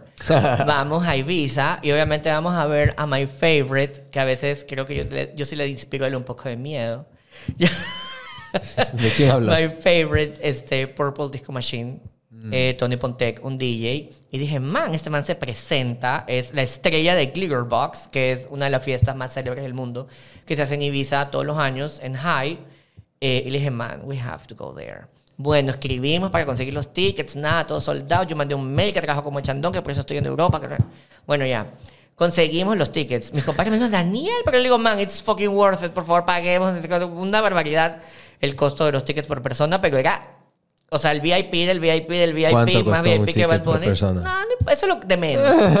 es, es una inversión. Ok, Y ya no se me hace que es bastante, y no, ojo, quieres y no es una inversión de, de networking. No, no eran tan caros, porque no es una inversión de networking, es una inversión de algo que te vas a llevar para tu vida toda, toda la vida. Ya, y no, no sabes lo que fue. Y, mm, y nada, ya de ahí yo, Dios mío santo, te juro que ya no me aguanté. Y cada vez que me tomaba una gota de alcohol, cogía así, buscaba en Instagram, Purple Disco Machine, y yo, ay, voy a ir a ver, te dice que... O sea, y le escribía ya huevadas, borracho, así, ah, me muero por ti, no puedo más, ya. Oye, escúchame, bueno, llegamos, ya pasa todo el viaje, estuvimos ya todo lo típico, ya ok, todo bien, París, ni sé qué, este, de ahí Epernay, fuimos a Champagne, estuvimos en Mochandon, Clicó, Don Periñón, todo, ya, Ibiza, ya, un pit stop por Barcelona que también estuvo interesante. Y, mm, y ya allá, man, llegó el día de la fiesta. No sabes. Yo me vestí igualito, pues me dejé el bigote idéntico que el man, así todo ya el más groupie, pero no sabes, así como, la, como lo- las manes que se vestían de Timbiriche para ver Timbiriche, y ya yo estaba vestido por Disco Machine, no podía más. Ya, y obviamente sí entramos por un staff only entrance y estábamos literalmente en un bar privado que era al pie del escenario. Y salían un montón de DJs más muy buenos, pero yo lo que escuché, el primer acorde, yo ya sabía. Porque Purple Disco Machine tiene sus signature sounds. ¿Ya? Y yo dije, es este man. Fui me paré abajo del DJ booth y le grité, It's me, the guy from Ecuador. El man solo miró así y hizo así. O sea, eso de verdad lo cumplió. Así, el stalker de Ecuador de verdad vino. Bueno, pasó el concierto, yo íntimo con todo el mundo, me agarraba, no podía más, lloraba en las, o sea, los tracks, o sea, no podía más ya, te juro. O sea, estaba peor que fan de Arjona, ya. Entonces, bueno, ya cuando de repente ya como que termina el set de él, la Cristi me coge y me dice, Daniel, ya le digo, sí, ya necesito agua, ya de verdad no puedo más, o sea, o sea, de verdad, I'm like super, like super excited, necesito de verdad ya, o sea, ya de verdad yo estaba ya maricón como tú acabas de decir, o sea, el Pokémon electrocutado. y, um, y voy y a lo que vamos, como me había ya prácticamente olvidado que teníamos un bar privado al pie del DJ booth, ya pues él tendría que igual bajar.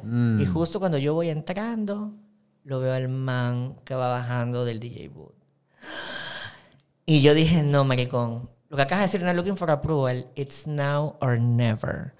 Fui corriendo y como que lo abordé y los guardaespaldas y todo, ya me iban a empujar.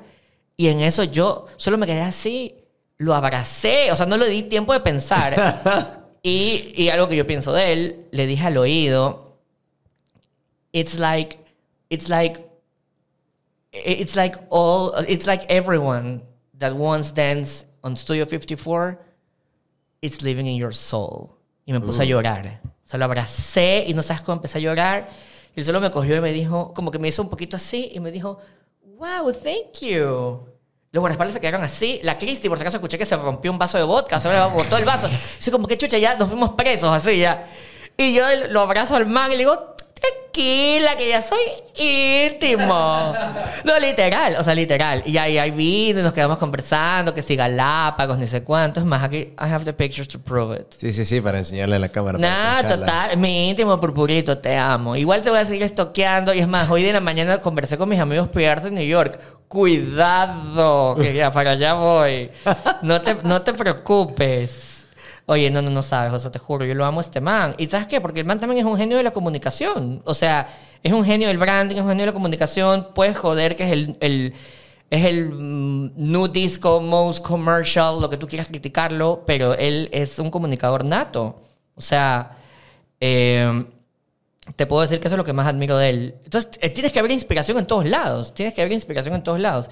Y eso de no buscar aprobación, hubiera dicho, ay, que le voy a molestar. Man, fui ahí, me le desmayé, le, le lloré en el hombro. O sea, ¿qué te puedo decir? Y nada, o sea, a ver, aquí dónde está mi purpurito bello. A ver, no, aquí está el alcalde de San Borondón. No, aquí está. aquí está Purple Disco Machine. Vea eso. Esa cara, tienes niño de cara de niño en Disney. No puedo más. Ahí está. No, ya, eh, pero backstage te voy a enseñar los videos, no puedo Oye, más. Dani, una pregunta más y con esto ya me callo, solo les escucho, la verdad me, me encanta. ¿Hay alguien especial Mira, con la Cristi. en la vida de Daniel Sea hoy? Todos ustedes, todo el mundo es especial. Estar hoy aquí, conocer a Paul, reconectar contigo, eh, también con David, esta conversación es especial. Todo el mundo es especial. Y todo tiene que ser especial. You make it special. No es al revés. Porque todo el mundo espera Navidad para dar un abrazo, ¿Por qué todo el mundo espera tu cumpleaños para felicitarte? ¿Por qué todo el mundo quiere dar amor en... San Valentín. Sí, y lo mismo te iba a decir, de ley a ti tampoco te encanta Halloween, después de lo que me contaste. De hecho, ja, no, no, no lo celebro. Yo mucho. tampoco, me parece. A menos que haya un cliente que traiga un cheque que vaya después yo a pasar Halloween en Europa, ahí lo pienso. Pero yo no, yo no, yo no cele- yo me, me da demasiada pereza Halloween, la verdad. Sorry a todo el mundo. Me encanta Thriller, Michael Jackson, all good, pero no. It's not, it's not, it's not for me. It's not for me. Eh, es lo que yo digo. O sea, yo, I dressed up. Yo no me disfrazo. Yo tampoco. Claro, No, a mí parece tampoco me da pereza. A mí me encanta vestirme y hacer, tener ahí mis fashion skills de repente. Pero eso de disfrazarse. Sí, me da pereza. No, me da demasiada pereza a mí también. Qué chulo. Oye, yo te quería preguntar, este plano astral superior, ¿qué es, dónde es, qué pasa después de que nos vamos de aquí? Quisiera saber. Pero me imagino que es como el after. claro, o sea, sí, pues, o sea, te, te juro. Es, es. Es el after, es el after totalmente. O sea, Daniel, mírame los ojos cuando te digo esto. Ah, estoy jodiendo. No, me encanta. Es perdón, y te juro que te pido mil disculpas porque me encanta mirarte a los ojos, eres guapísimo y tienes una energía increíble, pero creo que estoy un poco mal acostumbrado a estar en el programa. Entonces, a cada rato miro la cámara. Ya, perdóname que no te No, mire a no, ti. todo bien, Pero sí, hay contacto total. Pero sí, no es que sí, como tengo una cámara, est- pienso que estoy en huevo frito y a cada rato me retan. No, por si acaso me dice, acá, me dice, acá, acá. Y entonces, yo, ah, ah, ah. entonces imagínate ya. ¿Le tienes miedo a la muerte? No. O sea, no le tengo miedo a la muerte. Es algo que yo solté porque tú sí sabes que yo tenía un invento que me iba a morir a los 30 años. ¿no? Ah, yo también a los 27. Yo quería ser parte del club de Jim Morrison y de todo el club de los yo- 27. Yo, tenía totalmente un trip igualito, que a los 30 ya me iba cada vez que me tomaba un trago, "Uah, es que a los 30 ya me voy a ir. ya, te juro, ya estoy 41 y sigo dando guerra. Y es más, agradezco mucho, eh, sobre todo el equipo del Omni Hospital, que los amo. Ya, este, eh, que nada, que voy, siempre mis exámenes salen como que no pasó nada. Entonces, estoy bien, hago mis chequeos. Sé que tengo que ser más responsable con mi salud, o sea, que tengo que hacer más ejercicio. eh, tengo que, obviamente, tener um, a healthier diet. Tengo que, tengo que poner urgencia en esos temas porque a veces nos olvidamos, ¿ya? Eso también es eh, un tema de, de amor propio, hay que estar pilas con eso. A veces uno se eh, echa así un poco el olvido, pero ya. Eh, por eso también me he engordado un poquito. Pero en todo caso, eh, no le tengo miedo a la muerte. Lo que quisiera es poder hacer más cosas. Siento que he tenido una vida plena. Siento que igual que tú, jugué al revés. Es como que todo el mundo are looking for something. Yo simplemente, maravillosamente, me dejé perder y de repente aparecí. Self-made, igual que tú. Ya, obviamente self-made con el apoyo de amigos y familia, muy importante. Sí, nadie logra nada Ya, solo. todo, todo eh, trabajo en equipo, siempre es trabajo en equipo. Es más, a mí no sabes cómo no me gusta cuando estamos en una reunión con mis socias y de repente dicen, no, es que lo vamos a hacer contigo. Y yo tengo que decir, con mi equipo. No, porque es que tú eres el mejor. Mi equipo es el mejor. Ya, porque yo puedo escoger, pero no es que yo... I don't grow the flower que va en el evento. Yo no conecto los cables, conozco de todo un poco, pero mi rider tecnológico, eh, millón cosas, es trabajo en equipo. Eh, y siento que quiero tener una, una calidad de vida mejor para poder aportar más y, y seguir viviendo estas experiencias. Pero más no tenerle miedo, miedo a la muerte, no. Para nada. ¿Cómo crees que hubiera cambiado tu vida si es que hubieras nacido mujer? Qué perra, no. Así nomás. Deje ahí. Deje Grilla. ahí. No, no, no, no, no. No, no, no por eso. Sino que a mí me encanta ser hombre.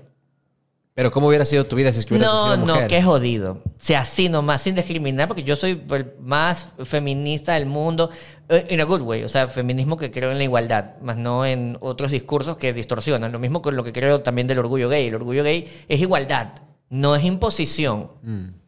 Se trata de respeto, no de imponer. Hay una delgadísima línea que la gente ya no ve entre. Ve, mira quién está llamando. No, no vi, justo se, se cortó. Se cortó. ¿Quién es? ¿Quién es? Es, es la perra de Fercho. A él, lo, lo- la verdad, no lo conozco mucho. Le vi par veces porque él nos, no fuimos contemporáneos en combate. Él entró mucho después que yo había salido. Ay, qué bello, que Fercho, este joven lo amo. Es mi es- ñaño el alma. Sí, es mi cuñado. Se ve buena onda, se ve re buena onda. Ayer estuve con Juan del Valle, que él sí era mi hermano porque empezamos juntos. Entonces ahí me contó un poco más de toda la cosa que se conocieron en baila en BLN, porque creo que él empezó ahí, ¿verdad?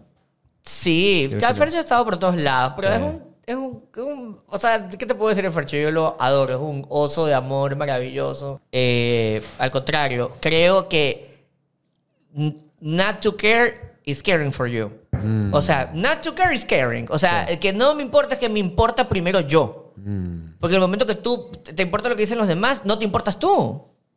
Y... Gracias. Pero aún no estamos acabando. Gracias. Tengo un par preguntas más. Gracias, gracias, gracias, Paul. A ti. Eres un re, re, re, re crack. Tú Te también. juro, tú has sido de estas tres entrevistas, y no me digo entrevistas que es una entrevista, sino de que de qué conversaciones que he tenido esta semana más sanadoras. Tú, bueno, esta semana también con Andrés, eh, bueno, por un, por un tema que, bueno, con Andrés, Andrés es maravilloso, Andrés Bushmer es increíble. Y justo también con Verónica del Castillo. Me, encantaría que algún día ustedes tengan una conversación. Bueno, ahí veamos si hacemos el, el, el approach. Brother, tú sí sabes que ella es este healer, o sea, ¿Sí? she's a healer, pero trabaja con neuroabundancia basado en física cuántica. A la mierda. No, Me encanta. dude.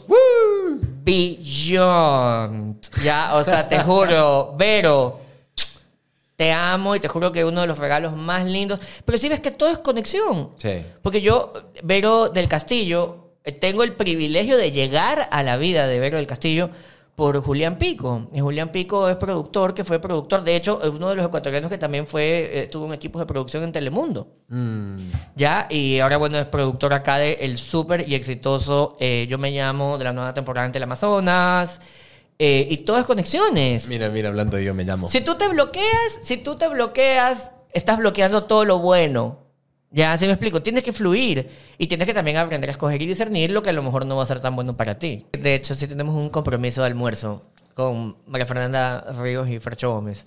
Este que, ojo, que sería lo único por lo que no repetiría esta gloriosa experiencia de compartir contigo todo tu equipo. Eh, lo volvería a hacer mil veces. O sea, es más, todas las veces que me quieras invitar, por favor, invítame, que yo vendré. Ya la próxima vez si traigo burbujas, no solo late. Y además de eso, te quiero invitar formalmente también a Huevos Fritos cuando vengas. Gracias. grabamos los días miércoles por lo general y que también seas parte de que esta comunidad de ecuatorianos como tú que exportan talento audiovisual, digital, de primera pantalla, eh, siga creciendo. Somos todos hermanos. Aquí no es quien tiene más rating Nada, que el otro. el sol sale para Es- todos. Es, exactamente, es que, que la gente entienda, es el dicho Sí. más viejo. Si a todos nos va bien, a todos nos va bien. Y que, y que los creadores digitales, que el periodismo digital ecuatoriano siga rompiendo fronteras. Daniel, ¿cuál ha sido el peor consejo que te han dado en tu vida?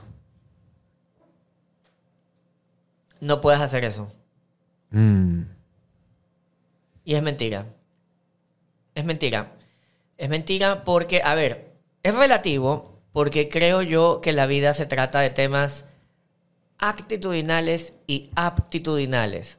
¿Ya? Primero tenemos que desarrollar herramientas actitudinales, emocionales, congruentes con nosotros mismos para saber que actitudinalmente podemos lograr muchas cosas, no todas, muchas cosas.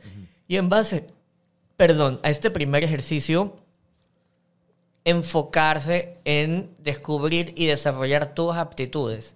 O sea, es como que ahorita yo me invento y digo, ok, quiero ser el mejor futbolista del mundo. Ojo, que tengo muchos amigos futbolistas que son unos cracks, entre esos los hermanos Cristian y David Novoa, que los amo, son como mis hermanos. Eh, me explico, ¿ya? Pero si ahorita empiezo a jugar fútbol, quién sabe, a lo mejor voy a ser bueno, pero ya ahorita hay que ser realista, no voy a, no voy a estar en la Champions League, Claro. ¿ya?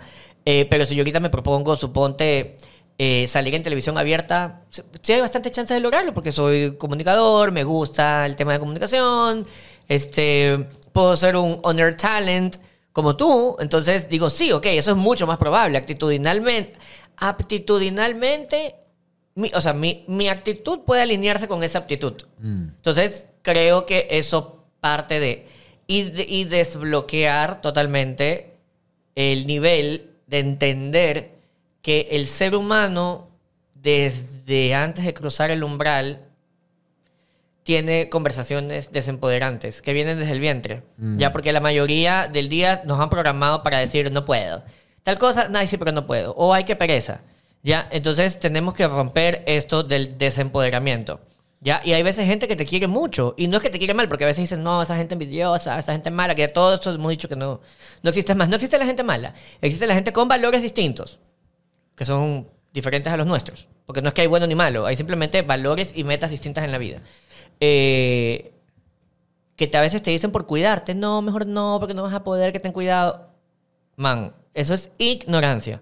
Tú tienes que emitir tu propio juicio de valor entre actitud y aptitud para sacar una conclusión de qué tan posible es esa meta.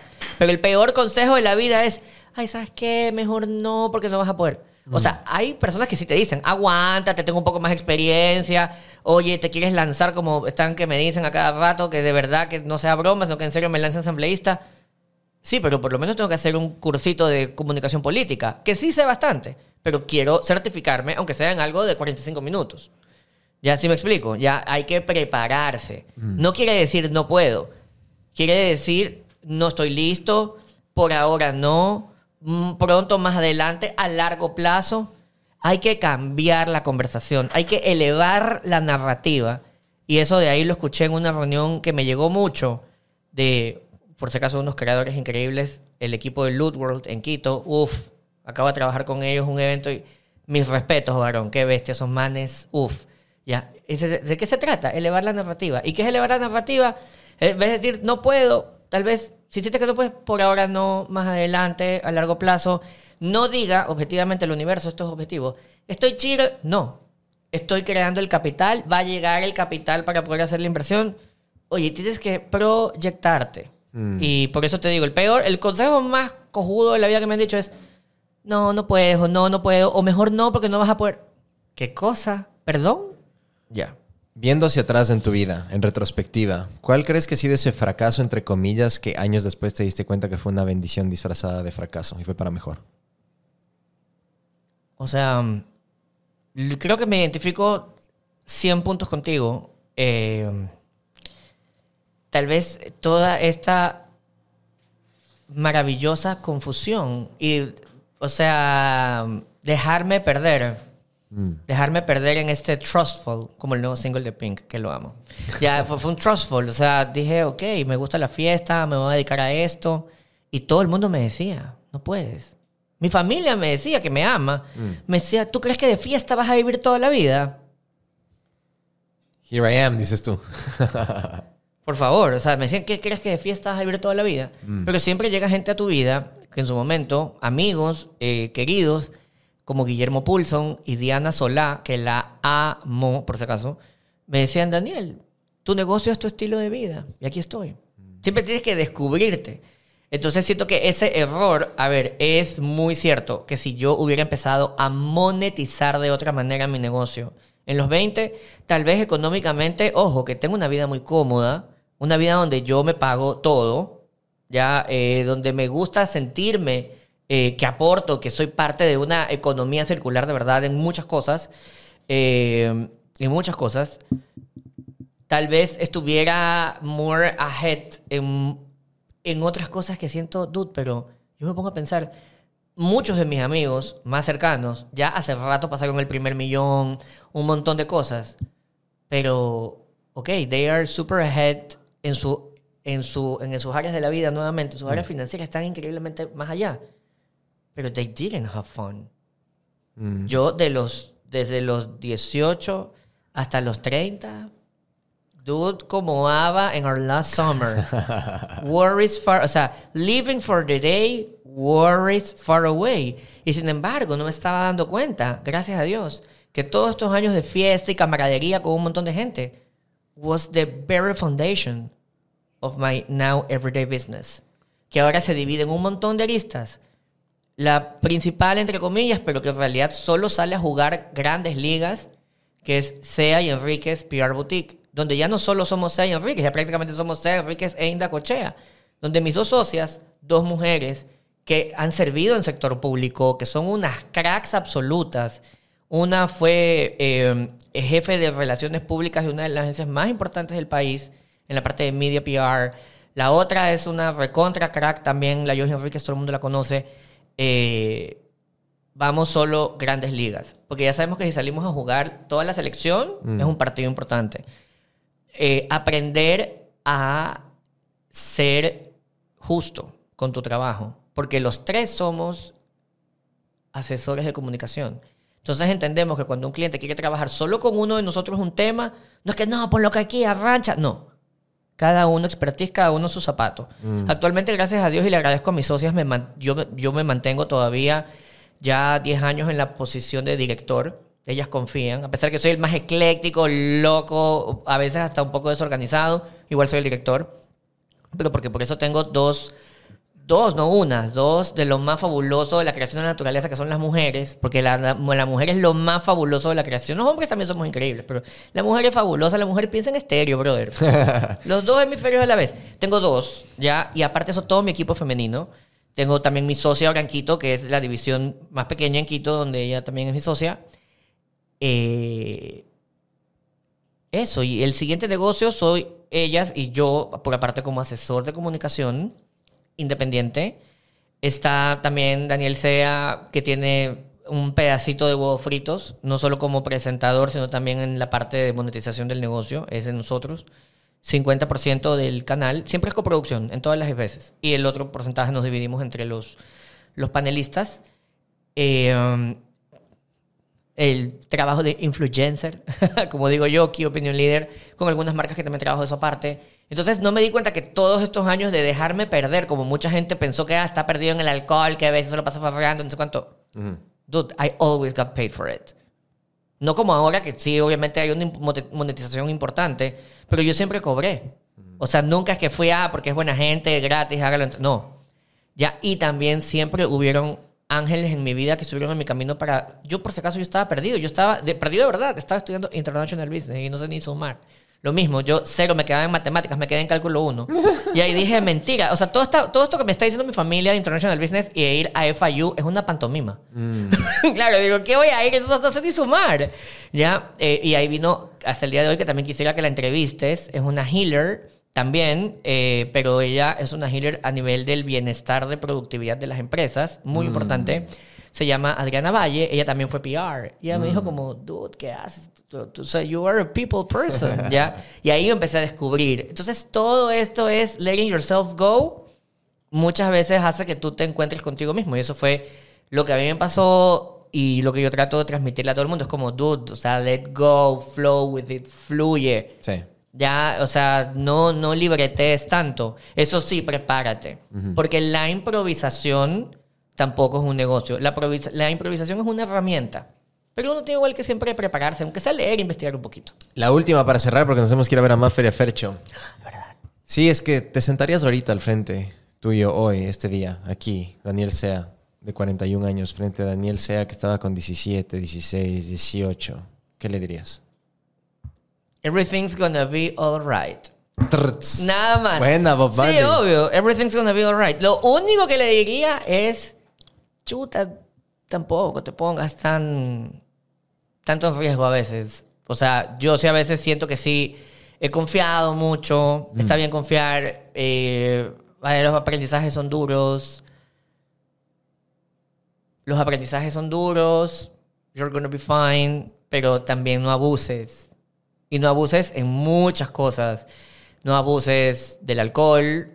A veces nos dejamos, nos resbalamos en nuestra propia adrenalina. Porque a veces no es que el consumo de alcohol como tal, sino esta adrenalina y esta emoción que incrementa también no solo el, el- el dosaje y los mililitros que ingresan, sino también el, cómo va a causar la reacción de todo esto adentro de tu sistema según las circunstancias. Le diría que esté bien, que esté tranquilo, eh, y le digo a Daniel sea el futuro que disfrute ahorita el camino, que todos los días agradezca lo que tiene, que trate de multiplicarlo, que diga gracias, que disfrute el presente y que hoy más que nunca todos, no solo Daniel sea del presente y el futuro, nos demos cuenta que ahorita, por la velocidad de nuestra profesión, que es la que mueve en realidad el mundo, que es la comunicación, Mm.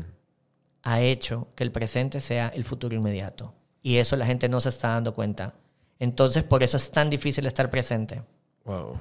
Sobre todo de una muy, muy pertinente por fines comerciales, cultura y la nostalgia, que ya está aquí ahora.